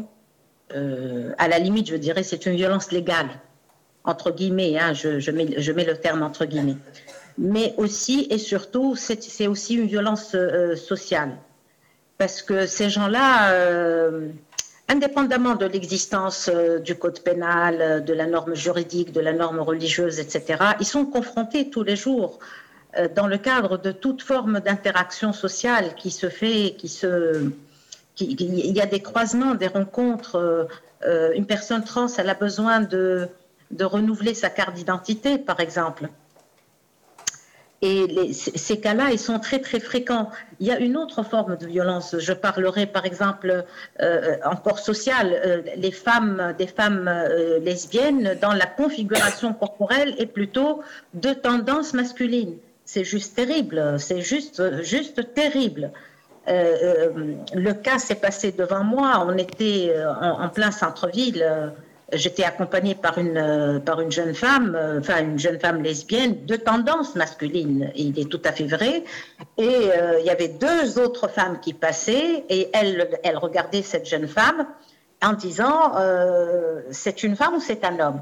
Et bien sûr, on a entendu, on a entendu le message, euh, on a entendu la formulation, la phrase, mais aussi le message qui est derrière, qui est extrêmement, extrêmement violent. Personnellement, je ne, savais plus quoi faire, quoi, quoi faire, quoi dire, euh, euh, comment réagir à côté de cette jeune fille lesbienne, mais elle a répondu avec le sourire c'était un peu inimaginable pour moi, inattendu, c'était euh, très, euh, très discret. Le sourire, voilà.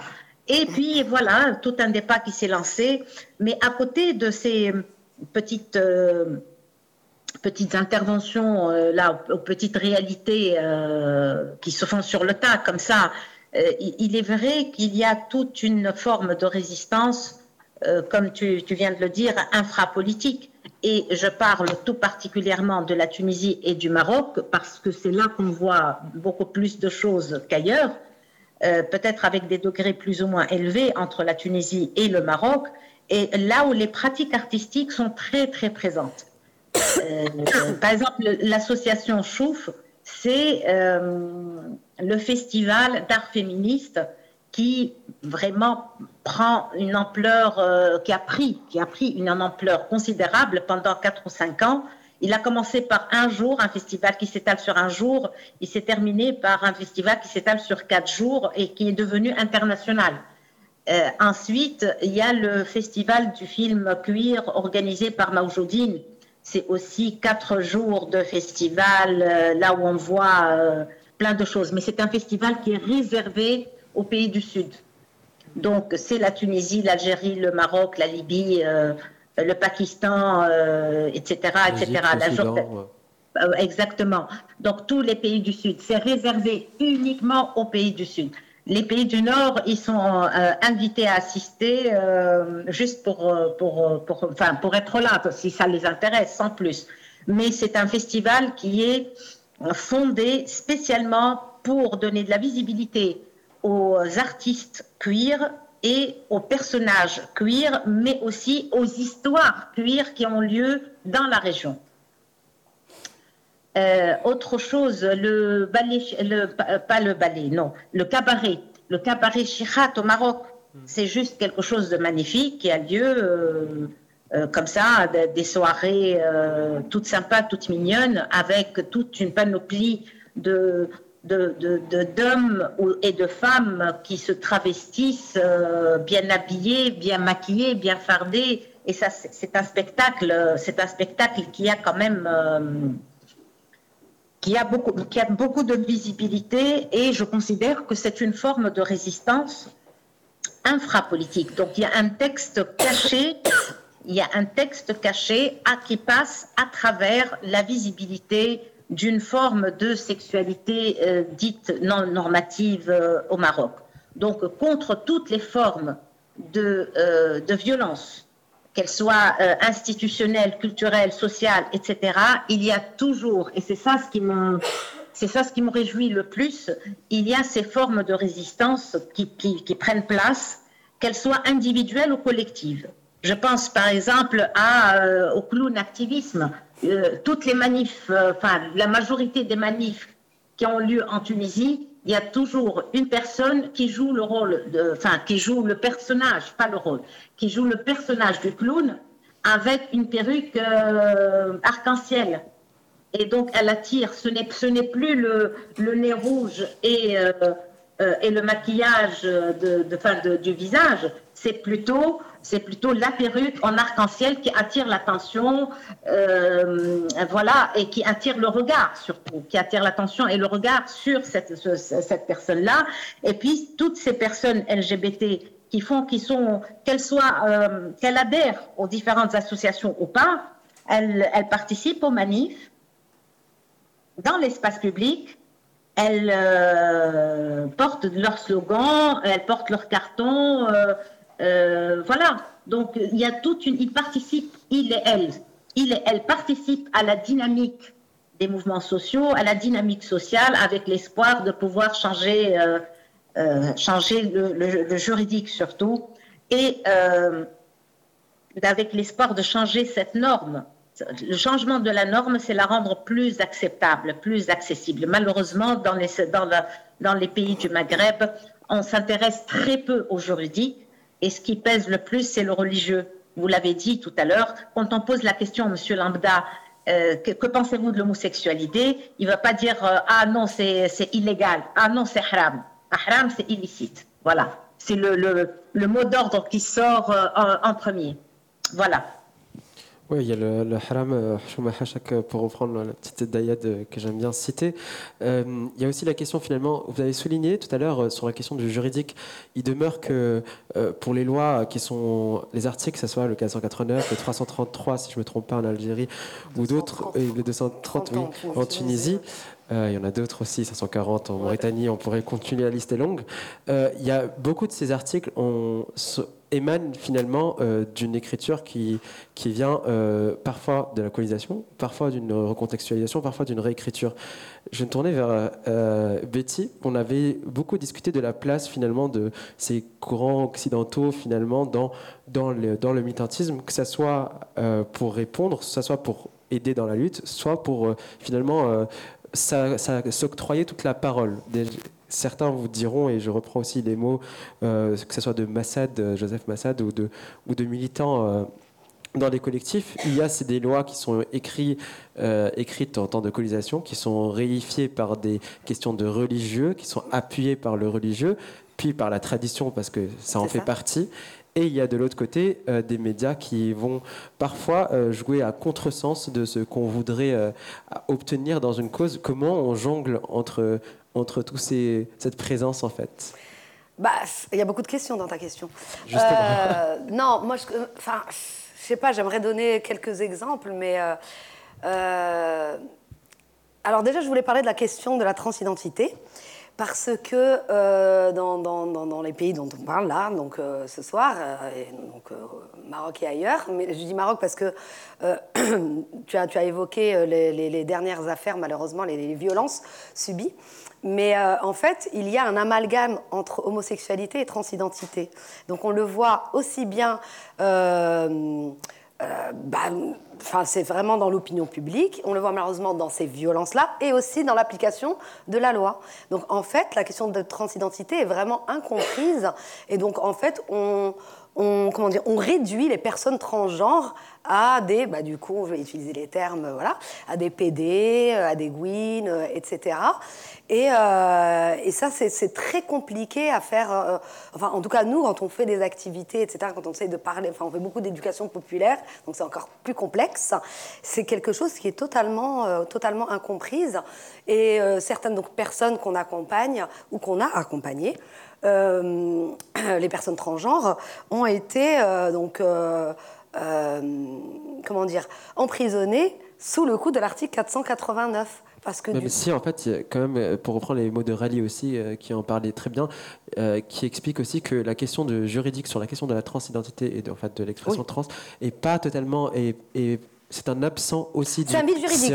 C'est un, vide juridique. Tout à, tout à fait. Et que ça joue un rôle finalement dans, dans déjà l'absence. La, la, la, construction compliquée que certains peuvent avoir dans leur parcours trans, c'est-à-dire de se trouver, et en plus de la, de la possibilité finalement à savoir ce qu'il advient aussi sur le coup du juridique, même si, attention, euh, le, on peut utiliser d'autres articles, comme c'est très bien fait en Égypte, pour euh, finalement euh, emprisonner les personnes. et au Maroc, on fait très bien avec la débauche, la, prostitution, l'attentat à la pudeur. Tout à fait. Mais c'est juste, en tout cas, voilà, pour insister sur le fait que voilà, il y a totalement tout un amalgame qui est fait sur transidentité, par rapport entre transidentité et orientation euh, orientation sexuelle. Et justement, bah, les, dernières violences, bah, on entend souvent donc, les agresseurs euh, injurier, du coup, insulter de PD, etc., les, personnes euh, euh, trans, transgenres.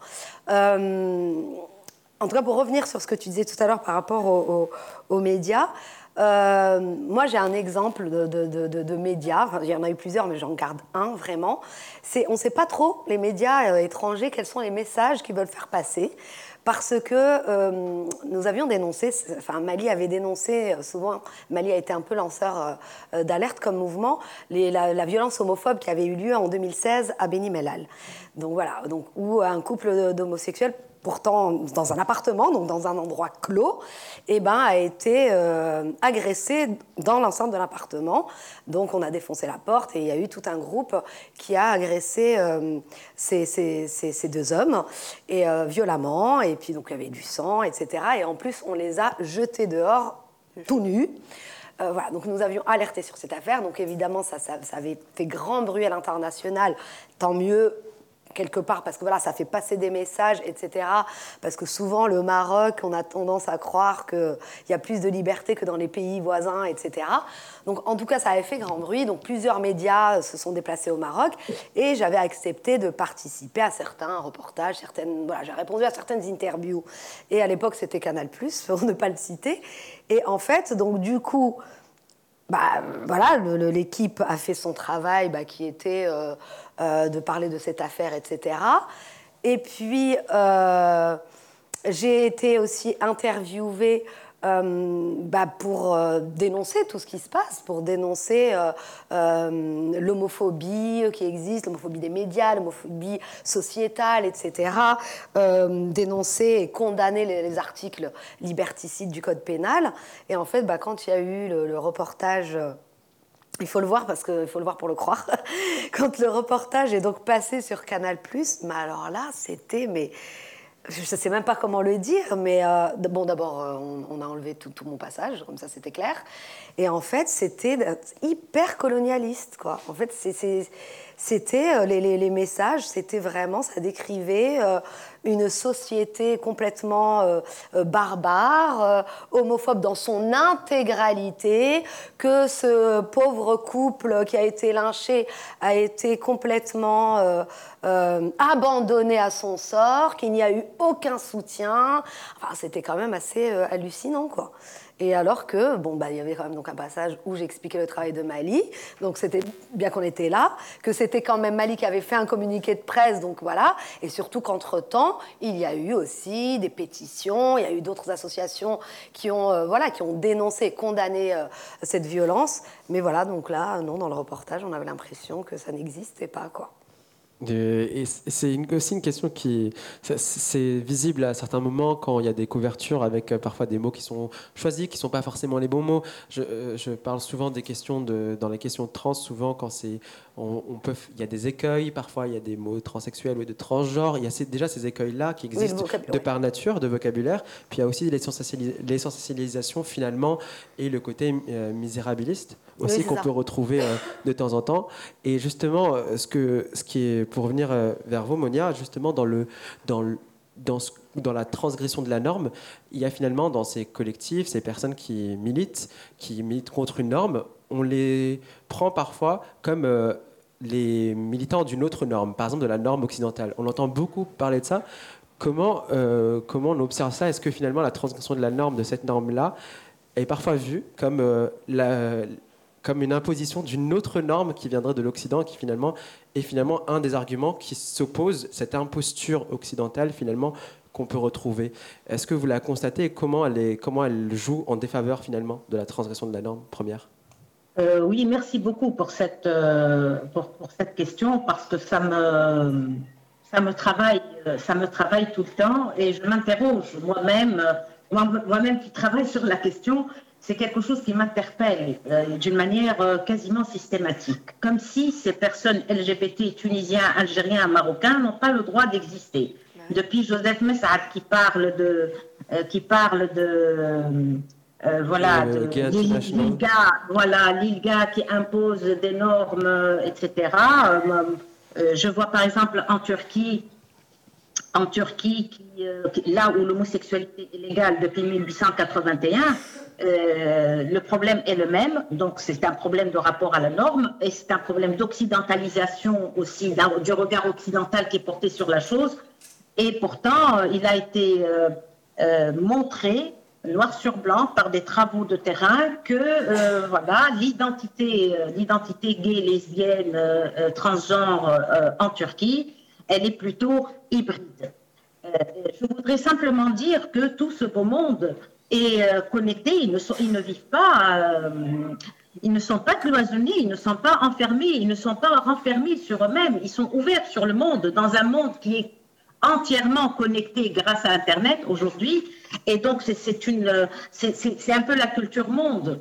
Sauf que dans cette culture monde, dans, euh, dans chaque contexte local, il y a absolument euh, une touche qui donne de la couleur locale commençant par les différentes appellations. Les LGBT, d'accord, c'est un langage occidental qui est compris par tout le monde et du coup, ça facilite, euh, ça facilite les, échanges entre, euh, entre tout ce beau monde. Mais LGBT se traduit par euh, d'autres termes au Maroc, par d'autres termes en Tunisie, par d'autres termes en Algérie.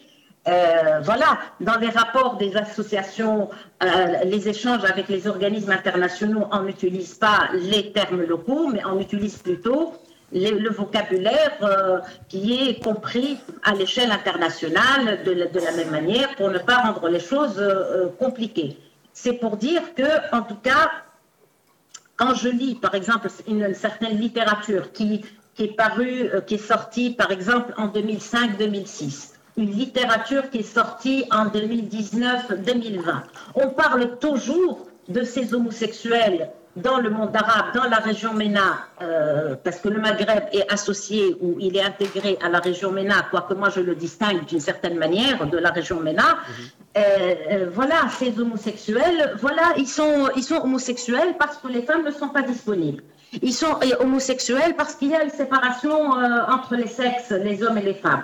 Ils sont homosexuels pour des raisons, voilà, des raisons que je trouve vraiment euh, à la limite de, l'absurde. On n'est pas encore euh, en mesure de voir cette reconnaissance de la diversité sexuelle, cette existence de la diversité sexuelle dans la région, dans la région Maghreb.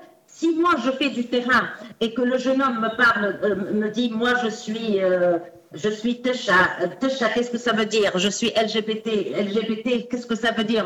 Ça veut dire ceci, cela. Je suis cisgenre, je suis. Donc c'est vraiment le vocabulaire, euh, j'ai envie de dire entre guillemets international qui est compris par tout le monde, qui est incorporé par tout le monde grâce à cette connexion, grâce à cette littérature, grâce à, ces médias qui sont euh, euh, dans les différentes langues et qui sont accessibles, euh, voilà. Donc, à mon sens, à mon sens, la question ne se pose pas de cette manière-là, mais plutôt comment comment la norme LGBT se décline à l'échelle locale, et c'est ça le travail, enfin pour moi en tout cas en tant que chercheur, c'est ce que, ce que j'essaie de, de visibiliser ou de mettre en avant. Voilà comment se traduit ou se décline la notion ou la question LGBT à l'échelle euh, du Maghreb, en Libye. Euh, voilà comment on en parle en Libye, voilà comment on en parle au Maroc, comment on en parle en Tunisie, etc. etc. Et c'est toujours cette dimension culturelle, elle doit absolument, absolument et nécessairement euh, émerger pour se distinguer du, du, lot. Voilà. Mais en tout cas, les réalités sont là. Elles sont là, certes, mais d'une manière différente. Elles s'expriment d'une manière différente. Elles se déclinent d'une manière différente. Voilà. C'est vrai, il y, a forcément un entre-deux entre Desire Herb de Joseph Massad qui pense que, que tout est international et, et le contraire qui pense que tout est très local. En fait, il y a des hybridités, c'est très important de le rappeler. Et il y a pas mal de, projets qui le prouvent, que ce soit la cinématographie en Tunisie, que ce soit l'ouvrage que moi j'ai dans les mains, L'amour fait la loi, qui est édité euh, justement au Maroc avec plusieurs euh, euh, personnalités et personnes LGBT queer du Maroc. Je le rappelle, il y a beaucoup de présence aussi de, personnes trans parce qu'elles ont toujours été là et qu'elles sont parfois même le, flambeau de, certaines luttes euh, au, Maroc aussi. Euh, aussi euh, d'autres d'autres écrits en Algérie. Je vais finir par une dernière question pour euh, pour toi avant de passer aux questions euh, qu'on a notées et d'autres questions qui sont peut-être dans la salle. Je voulais juste rebondir pour dire que de toute façon l'accusation de, de, de, toutes les luttes, en tout cas, on est toujours accusé d'être occidentalisé, que c'est occidental. quoi qu'on pense, quelles que soient nos idéologies, quels que soient nos positionnements, ça finira toujours par revenir. Voilà, ça c'est toujours ça, c'est toujours non, c'est occidental, etc. Voilà. Ça, c'est totalement vrai. Et du coup, euh, sur, sur euh, le documentaire, y a, vous, vous l'évoquez, euh, tout, en fait, Monia, tu, as utilisé le terme de connecter, Betty, tu as parlé d'Internet. Finalement, dans, dans, le documentaire, on sent aussi, le, alors on ne le voit pas totalement, mais on, sent le début aussi de cette importance du cyber. C'est vraiment un troisième lieu d'expression, un troisième lieu de résistance, un troisième lieu de, diffusion, de dissémination, et parfois même un lieu de construction pour Ali, euh, euh, personnes trans euh, qui n'en parlent très très bien. C'est finalement un, espace d'expression.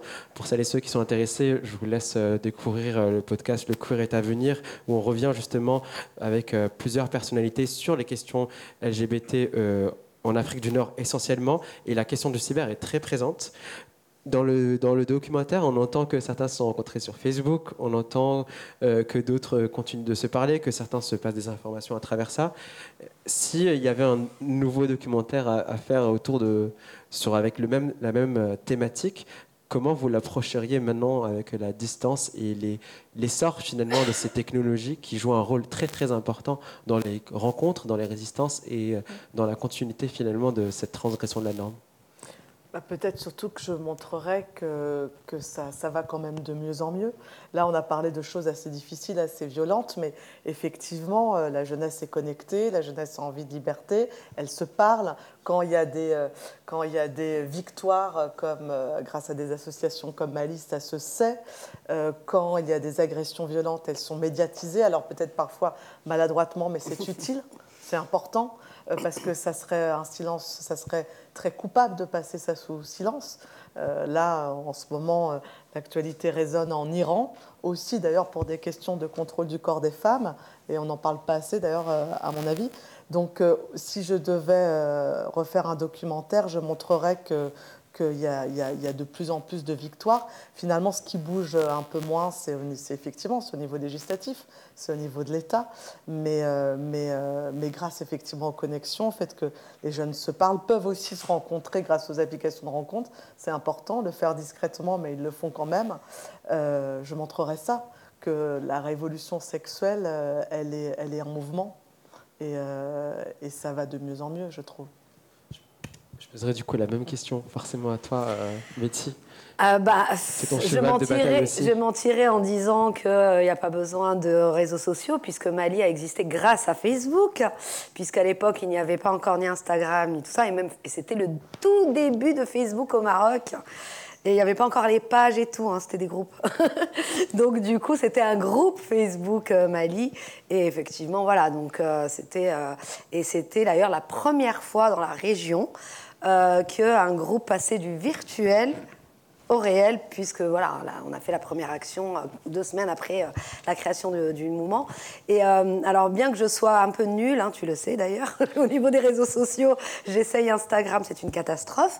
mais en tout cas, c'est important pour nous, bah, par exemple, bah, quand les personnes en, en souffrance, les personnes, les minorités, que ce soit minorités religieuses, ou euh, les personnes LGBT, etc., on nous contacte via les réseaux sociaux. D'abord parce que nous ne sommes pas une association et donc on n'a pas ni de local ni de numéro de téléphone.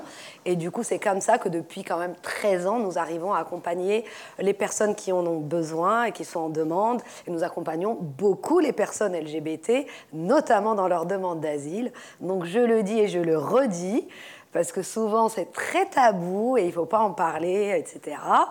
Euh, mais voilà, donc c'est comme ça que les personnes nous contactent et les femmes euh, qui souhaitent mettre fin à une grossesse euh, non désirée, mais pas que, malheureusement, les femmes victimes de violences, etc. Donc moi, vraiment, j'utilise cet outil aussi beaucoup par rapport à à l'accompagnement, à la prise de contact, comment les personnes nous, nous retrouvent et, nous contactent. Et après, je rebondis effectivement, quand on a fait des campagnes et des actions, c'est quand même les réseaux sociaux aussi qui ont permis euh, de, euh, voilà, que ça se sache et de pouvoir euh, faire passer aussi nos messages via, via les réseaux. C'est un canal complètement différent. Oui, c'est un canal complètement différent. Ça a aidé aussi, par exemple, Nassawiyat à faire euh, des, des, euh, des, collectes de dons par rapport au fonds Salah Hegazi pour aider les personnes LGBT et les droits d'asile. On salue leur travail. Il y a aussi euh, plein d'autres exemples qui montrent que finalement l'internet, l'utilisation des réseaux sociaux joue un rôle finalement dans cette utilisation, dans cette prolifération, dans cette dissémination et dans, dans finalement trouver un espace d'entre-deux entre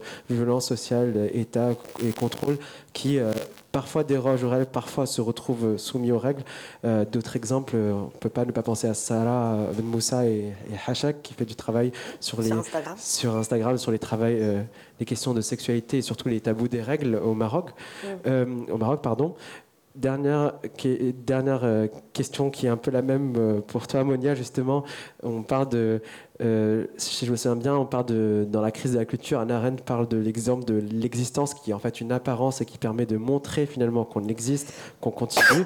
Est-ce que ces réseaux sociaux, brièvement, jouent pas aussi ce, rôle finalement de, de, transgresser la norme, mais aussi prouver finalement que euh, la norme existe uniquement parce qu'on la maintient et qu'en fait il y a d'autres normes en fait qui devraient l'être aussi à travers euh, l'utilisation des réseaux sociaux Effectivement, euh, en tout cas, les réseaux sociaux, ils ont, ils ont participé activement à la visibilité euh, des questions euh, de sexualité, notamment les questions LGBT, mais pas que. Mais il faut en faire un bon usage. Il faut en faire un bon usage. Et les réseaux ont quand même aidé, aidé à moi, personnellement, quand je regarde un petit peu les commentaires au-dessus d'un événement, au-dessus d'une campagne, au-dessus de, de, choses comme ça, ça me permet de lire euh, aussi que voilà, les, normes sociales, elles sont là et que comment les franchir, comment faire pour les franchir, pour, comment créer le, comment créer la frontière, comment briser plutôt la frontière pour passer de l'autre côté de la barrière et euh, je, ne peux pas, nier l'apport des, réseaux sociaux pour créer, pour défoncer plutôt, pour défoncer la norme déjà et créer une autre norme, au moins au niveau de la, norme, créer la norme de, l'échange. Et de la discussion autour, euh, autour de la question. Zainab Faseki, Moulina Chev, Mika Gagné, Betty Lashgar, euh, merci à toutes d'avoir répondu aux questions de Society. On va passer aux questions du public. Je voudrais juste euh, vous joindre à moi pour remercier aussi euh, l'équipe de l'IREMO. Je vois ici Joanne qui est devant moi et Gianni et tous les autres. et remercier nos intervenants dans un premier temps. Merci beaucoup d'avoir parti de cette table ronde. C'était un plaisir de, la modérer. On va passer aux questions du public et les questions qu'on a notées aussi du public qui est en, ligne. Est-ce qu'il y a des questions dans l'audience Pas toutes et tous en même temps. Moi, j'en ai aussi ici qui ont été posées en amont, donc c'est juste. Euh, et oui, et les personnes qui sont en ligne aussi. N'hésitez pas à, écrire euh, sur le canal. Je vois Haifa. Bonjour. Euh, d'abord, je me présente, Lala Malkajiou. J'aurais voulu en fait aborder un point en fait qui était la dissociation sur le plan culturel et religieux, en fait, j'ai pensé, en fait, en vous écoutant, surtout Madame Lashkaf, Madame Lashka, excusez-moi. Betty. Ça, ok, d'accord. Bah, Betty, c'est très bien. Ok, en vous écoutant, en fait, j'ai été assez intéressée de la façon où euh, vous dissociez, en fait, vraiment la culture de la religion. Et en fait, j'ai pensé à quelque chose, étant moi-même, en fait, euh, d'origine marocaine, ayant mes deux parents, en fait, qui sont tous les deux à Mazères. En fait, j'ai pensé, en fait, à une... Je me suis souvenu, en fait, d'un souvenir d'enfance que mes parents, dont mes parents me parlaient. C'était, en fait, les cérémonies de Moussem, où, en fait, des unions saphiques et des unions, en fait, homosexuelles étaient célébrées. Et donc en fait la question elle portait plus sur euh, qu'en est-il en fait de ces moyens, non pas de résistance, mais de dissociation totale en fait de la religion qui est l'islam, avec des traditions en fait euh, tout simplement païennes, c'est des traditions qui sont totalement détachées de la religion musulmane. Qu'en est-il en fait de votre opinion par rapport à ces moyens de transgression en fait de la norme juridique, sociale et, euh, et en fait bah, religieuse? Et qu'en est-il en fait de bah, de sa valeur en fait dans votre dans votre expérience en fait en tant que militante féministe et, queer activiste? Bah, en fait, ma réponse, elle va être un peu assez simple. Euh, c'est-à-dire que euh, quand nous luttons, comme je l'ai dit, euh, de toute façon, la religion, elle est vraiment mise de côté. Donc, c'est un non-sujet, en fait. C'est vraiment, c'est la religion, elle reste un choix. Donc voilà, donc c'est une, une question purement privée. Et donc, quand nous luttons enfin, en faveur de, de l'ensemble des libertés individuelles et et en faveur donc des droits sexuels et reproductifs, euh, voilà, c'est notre sujet euh, ce soir, euh, nous ne prenons absolument pas en compte justement ni la religion, donc, qui est vraiment donc une affaire privée, ni ce qui est culturel ou tradition, parce que sinon dans ce cas-là, bah, on, ne s'en sort pas. Donc du coup, nous c'est vraiment au niveau droits humains, le respect des droits humains, qui sont donc des droits fondamentaux et qui ne devraient pas connaître de frontières, parce que justement si on met en avant on va dire, euh, culture, tradition, etc., ça risque d'être un peu, un peu euh, compliqué. En revanche, lorsque des personnes, et ça c'est aussi ma casquette psy, euh, se présentent à, nous et mettent en avant l'importance, en tout cas qu'elles, elles ont par rapport à certains points culturels ou traditionnels, on les prend entièrement, évidemment, euh, en compte. Mais ces deux choses, je ne sais pas si j'arrive à me faire comprendre, c'est deux choses complètement différentes. C'est-à-dire, il y a la lutte et il y a, il y a l'écoute et l'accompagnement euh, des personnes. Et là, effectivement, on prend en compte. Euh, la, culture. Mais c'est quelque chose que je fais aussi dans mon, dans mon travail. Je vais donner un exemple pour, être, pour que ce soit plus clair.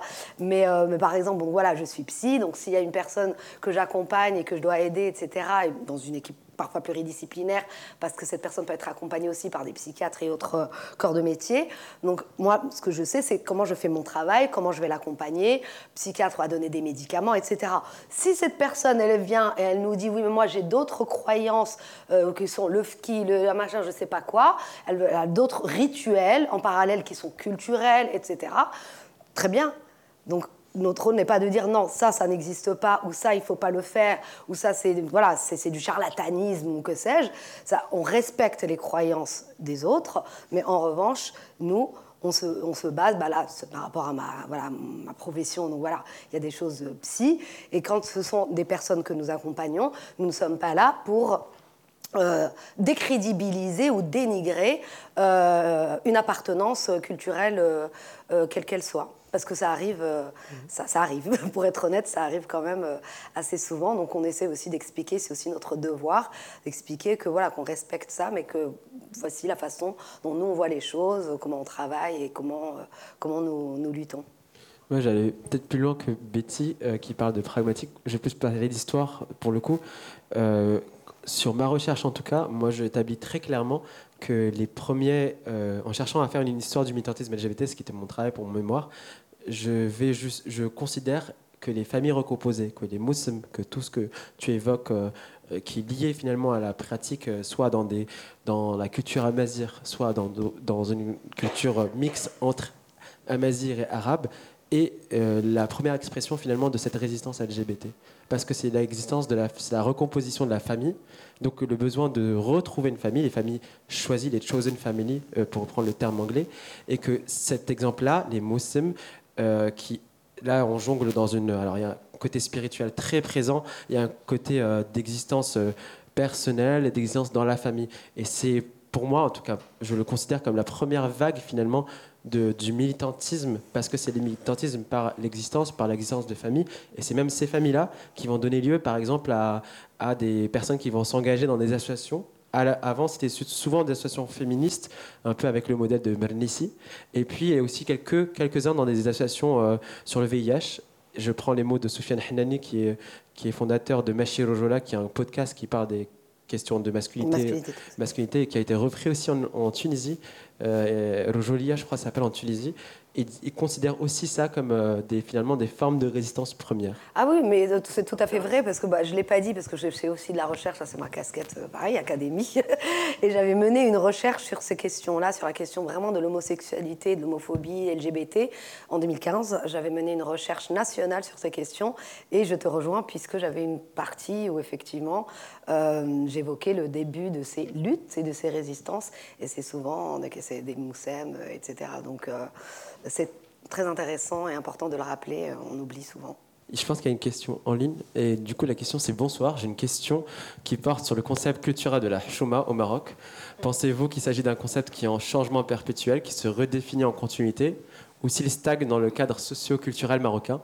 Pensez-vous que la chouma est, euh, détrônable ou modifiable, si j'arrive à lire correctement? Euh, je ne sais pas si Monia, Betty, qui veut prendre la question en première. Je vois comme. Euh, hmm. Parce que la chouma, de toute façon, c'est pas comme oui, Maroc. Hein. c'est pas comme Maroc. non, c'est pas. C'est ça. Monia, tu veux peut-être commencer, puis Betty. je, je, ne pourrais pas, je ne pourrais pas m'aventurer sur le Maroc en présence de Betty, mais je pourrais, enfin, renvoyer la, la la personne qui a posé la question a deux références euh, académiques euh, qui traitent de la question.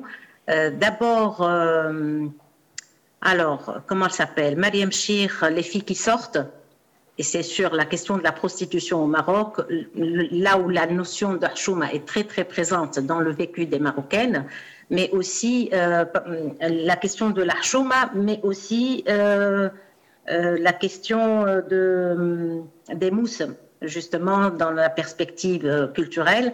Dans le livre Être homosexuel au Maghreb, il y a un, il y a un article qui parle du moussem de Lella Fatma, justement. Et là où il développe l'auteur qui est italien, qui a fait du terrain au Maroc, il a travaillé sur la question de la chouma et de la question de cette rencontre justement homosexuelle qui se fait euh, à l'intérieur, enfin dans le cadre de ce rituel euh, de la Voilà. Je, avant de te lancer la question, je vais référer cette personne à, finalement à la personne qui a donné l'image de cette conférence qui s'appelle Zainab Fasiki, qui répondra justement dans un entretien que j'ai eu avec elle que déjà pour la détrôner, il faudrait déjà la nommer et la personnifier. Elle le fait dans, dans ses BD justement avec les caméras finalement qui représentent les gens, qui mhm. surveillent et qui fait partie de cette hchouma. Betty, je te laisse compléter. Bah, la notion de hchouma, malheureusement, euh, elle est toujours là. Après, elle, elle, prend de différentes formes en fonction effectivement de l'évolution de la société et de l'évolution des mentalités. Donc ce qui était hchouma avant ne l'est peut-être plus maintenant. Et puis il y a d'autres choses qui sont hchouma qui ne le voilà, déjà, bon, bah, on va parler par exemple de, la question euh, LGBT qui était moins visible donc, euh, il y a plusieurs années, plusieurs décennies. Donc peut-être qu'il n'y avait pas cette notion de chouma qui peut rentrer euh, là en compte. En revanche, ce que, ce que, ce que je pourrais dire, c'est que rien de nouveau hein, sous le soleil. Chouma, c'est encore un concept patriarcal. c'est euh, voilà, c'est complètement patriarcal et que euh, encore une fois, malheureusement, la plupart des personnes victimes de cette notion de Chouma, ça reste euh, les femmes pour contrôler encore une fois leur corps, leur sexualité, leur vie et, leur, leur destin, si on peut parler ainsi. Et donc voilà, donc c'est très compliqué et puis en plus c'est devenu un tic langagier. Et moi, je travaille beaucoup sur le langage, beaucoup beaucoup.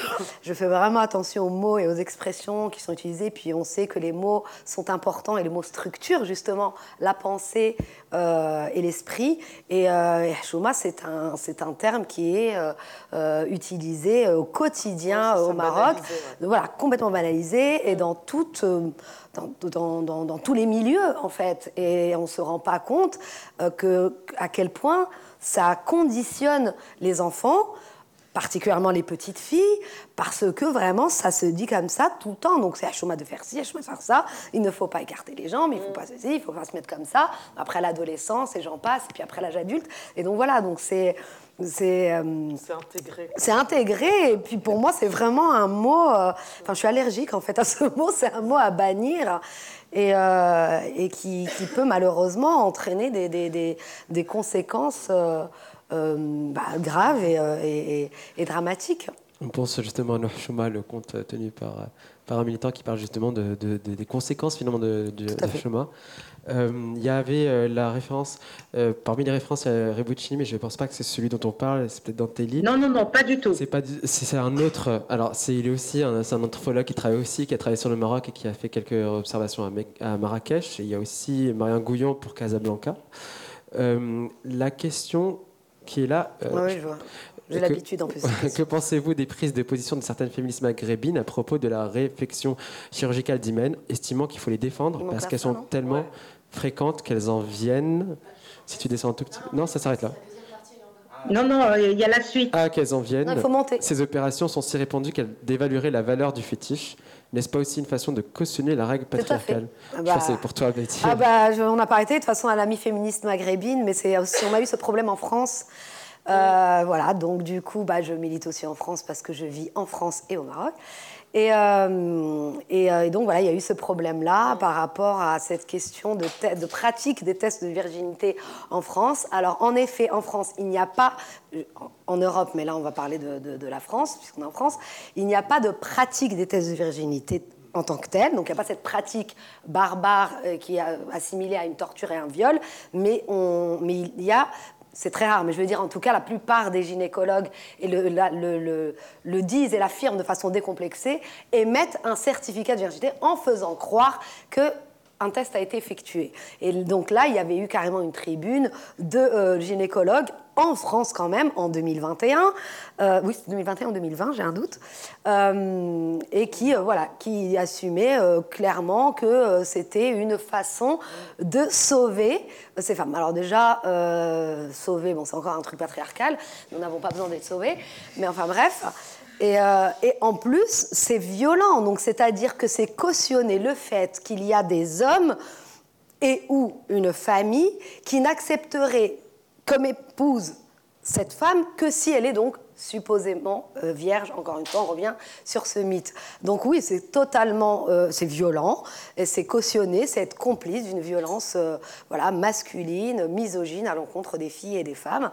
Et donc voilà, donc effectivement, je, condamne plus que doublement, triplement. Pour moi, c'est criminel.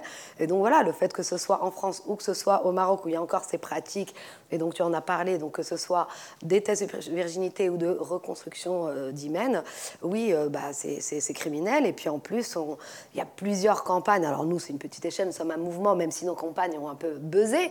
Mais il y a l'OMS, il y a de grandes organisations euh, qui, qui, parlent de, de, cette, de, ce mythe de la virginité féminine et qui... Euh, et qui euh, Enfin, c'est ces pratiques, ces tests qui n'ont aucune, mais alors aucune validité euh, scientifique. Donc, en tout cas, voilà, je réponds à la question. Évidemment, la question ne se pose même pas. C'est évidemment euh, condamnable et c'est être complice euh, de cette violence et de, et de ces crimes. Mais malheureusement, encore une fois, lorsqu'on parle de, droits des femmes et, et, du corps et des sexualités des femmes, euh, voilà où on en est et qu'il y a encore des personnes euh, qui sont là en train de non seulement de débattre sur ces questions, mais aussi de cautionner et d'être complices de pratiques euh, patriarcales et barbares. C'est pour revenir aussi à la question. On a une question que du coup j'ai notée qui était d'une des personnes qui suit Society, qui s'adresse à, toi, Monia.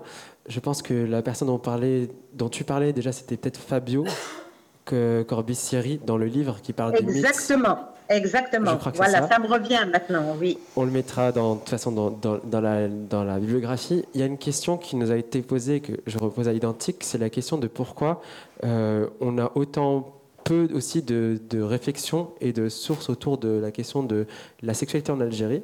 Autant sur le Maroc et la Tunisie, on, on, peut dénombrer le nombre de choses, autant sur la question de la, sexualité en Algérie, même s'il y en a, attention, euh, elles sont beaucoup plus euh, rares et plus, beaucoup plus moins accessibles. Je pense aussi que c'était une question qu'on vous posait. On ne peut pas y euh, aller, nous. nous les journalistes, c'est très très compliqué d'aller en Algérie. D'abord, c'est quand même le degré supérieur des, des interdits en Algérie. Et si on faisait un dégradé, il y a Tunisie, Maroc, Algérie. Donc là, c'est vraiment verrouillé sur euh, énormément de points sur la sexualité et le corps des femmes. Et les journalistes euh, qui ne sont pas de, visa ou en tout cas qui ne sont pas de nationalité algérienne, peuvent pas aller là-bas. Et quand on y va, il faut s'attendre à ne plus pouvoir y retourner si on parle de, sujets sensibles, comme ça s'est passé pour un collègue récent, Mustapha Kessous du Monde, qui a fait un, état des lieux de, la situation d'Algérie et parler de la sexualité, je crois qu'il ne peut plus y retourner, où c'est se prendre aussi un, un tombereau d'injures quand on, quand on quand on parle de ça, et notamment en Algérie. Donc c'est une des raisons. C'est une des raisons. Euh, bien sûr, il y a pas mal de sources en arabe. Euh, moi, j'en ai trouvé euh, pas mal. Donc à traduire. Mais pour revenir à, vous, Monia, qu'est-ce que, quel est l'état aussi qu'on peut faire aussi sur la question de, de l'anthropologie, de la sociologie autour de, des, des, identités en Algérie, de la sexualité en Algérie? En ce qui me concerne, pour moi, le terrain est inaccessible. Il est tout simplement inaccessible. Euh, ce n'est pas me rendre en Algérie. Moi, je peux y aller, je peux aller en Algérie sans aucun problème. Euh, euh, l'accès au territoire est peut-être beaucoup plus facile que pour gagner, Madame Gagné. sauf que la cible, qui est le terrain pour moi des sexualités, il est quasiment inaccessible. Personne n'accepte de parler. Ils sont terrorisés entre eux et moi déjà, ils sont terrorisés. D'ailleurs, toutes les personnes algériennes que j'ai pu interroger, je les ai interrogées en Tunisie. Ils sont, et je les ai rencontrés en Tunisie par euh, c'était accidentel. Ils sont passés, ils sont sur Tunis euh, pour participer à un événement, pour participer à une formation. Euh, dès que je prends connaissance de leur de leur existence sur sur le territoire tunisien, donc je je saute sur l'occasion pour euh, discuter de choses et d'autres. Et d'ailleurs, mon terrain sur l'Algérie, enfin le, le, petit terrain que j'ai sur l'Algérie avec des activistes, je ne connais aucun prénom d'activiste. On était à Tunis. On était à Tunis dans un espace public, euh, je ne connais aucun prénom. Euh, donc, ils ont euh, les interviews que j'ai réalisées. Ils, sont avec des, ils se présentent avec des pseudonymes, carrément, carrément des pseudonymes. Quoique, quoique dans tout ce que j'écris, je n'utilise jamais les noms et les prénoms des personnes, jamais. C'est, que ce soit tunisien, algérien, marocain, mal, jamais. Euh, que des pseudonymes. Mais au moins au niveau de la relation humaine, au niveau du contact, de la rencontre, je sais qu'il s'appelle Mohamed, il sait que je m'appelle Monia. C'est un, c'est un minimum. Et eh ben pour les Algériens, non, même pas ça. Donc euh, euh, les interviews, c'était avec des pseudonymes. Mais c'est déjà ça. Je me dis, voilà, c'est voilà. Est-ce qu'il y a une dernière question dans la salle? Ouais.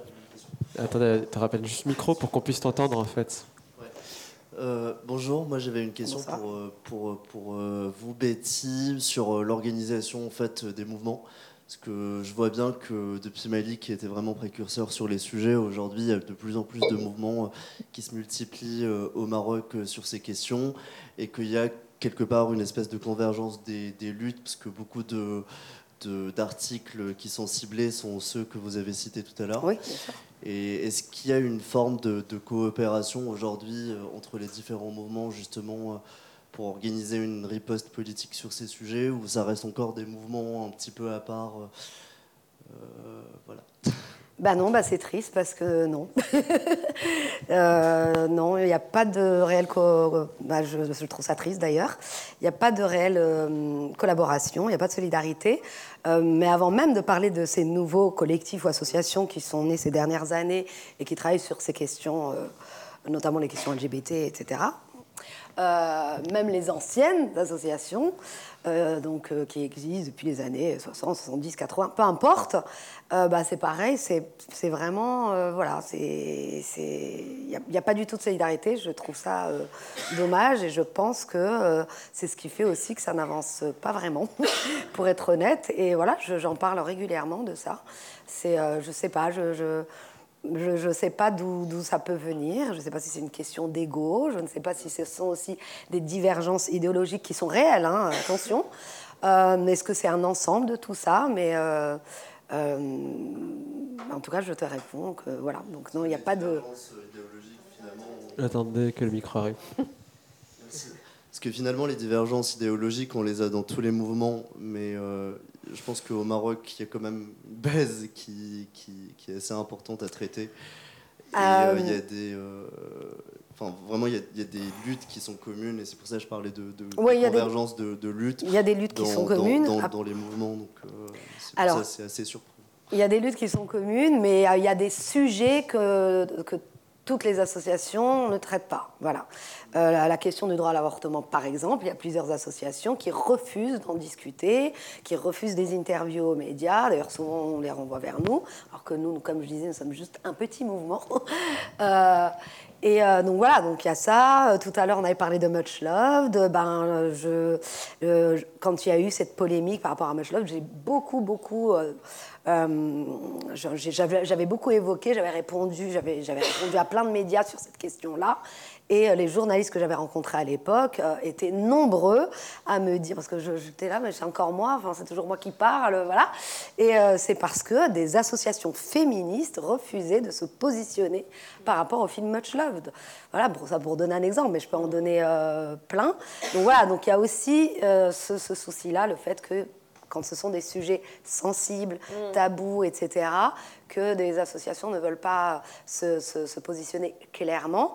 Euh, après, pour parler de Mali, euh, nous, nous sommes clairement ostracisés, je sais très bien pourquoi, donc c'est pas le souci. Mais voilà, c'est que enfin, nous sommes sans langue de bois, euh, je représente le mouvement euh, souvent et je suis voilà, pas politiquement correcte, que nous sommes un mouvement de désobéissance civile revendiqué depuis la création. Donc voilà, donc nous, nous voilà, nous ne faisons pas dans le politiquement correct, nous faisons des actions et des campagnes choc. nous n'évoquons pas la question de la religion qu'on mettons de côté, etc. Enfin voilà. Donc en tout cas, en ce qui concerne Mali, j'ai ma réponse. Mais les autres collectifs ou assos sont plus ou moins d'accord en mais voilà, il n'y a, pas, a pas une grande solidarité.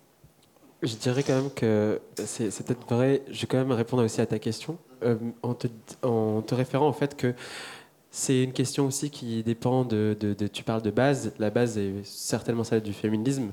Tu ne trouveras pas une seule association qui touche aux questions d'identité LGBT, par exemple au Maroc, qui ne fait pas une référence aux questions féminisme, de féminisme. Après, il y a la question aussi de l'institution du féminisme. Depuis que le féminisme est institutionnalisé, c'est-à-dire qu'il y a le code de la famille, il y a les questions de, tout ça, euh, fait que certaines associations sont détachées. Et puis les collectifs, au contraire, moi je trouve qu'ils sont très connectés par rapport à la question de... J'évoquais au début de, cette conférence, finalement, le cas de, euh, cette euh, personne trans, cette jeune femme trans qui a été agressée. Le communiqué est signé par 12 associations. 12 collectifs, pas associations, attention, 12 collectifs, parce que les associations n'ont pas le droit de se créer autour de la question LGBT, avec une seule rare exception, qui est d'ailleurs ostracisée par le reste des collectifs. Donc il y a, euh, je trouve que là où il y a le plus de, de, cohésion, c'est autour de ces associations-là, qui qui touchent souvent les questions trans, et euh, qui, qui, existent depuis pas longtemps aussi. Que ce soit Khaliyat, que ce soit Nassawiyat, que ce soit Transat, que ce soit mmh. Ta'nit, toutes ces associations-là sont extrêmement connectées et font du travail. Tanit, par exemple, c'est une, archive ouverte de toutes les luttes LGBT au Maroc qui est, euh, qui est en train de se faire. Donc il y a des connexions. C'est juste que forcément, ça commence, du coup, ça prend du temps et que le cyber offre ces nouvelles connexions. Je vais donc refermer cette table ronde en vous remerciant, en vous remerciant Monia. Ah, tu Merci voulais, voulais poser une question, non? Je pense qu'on a, ah. on, pourra le poser après. Et euh, je vais donc vous remercier d'être là, ah, au nom de Seiti, au nom de Tia qui n'est pas là, et vous applaudir. Merci beaucoup pour cette table ronde. On se retrouve euh, bientôt avec une autre table ronde. Et puis euh, d'ici là, ben, on continuera à parler du Maghreb autrement. Merci et bonne soirée.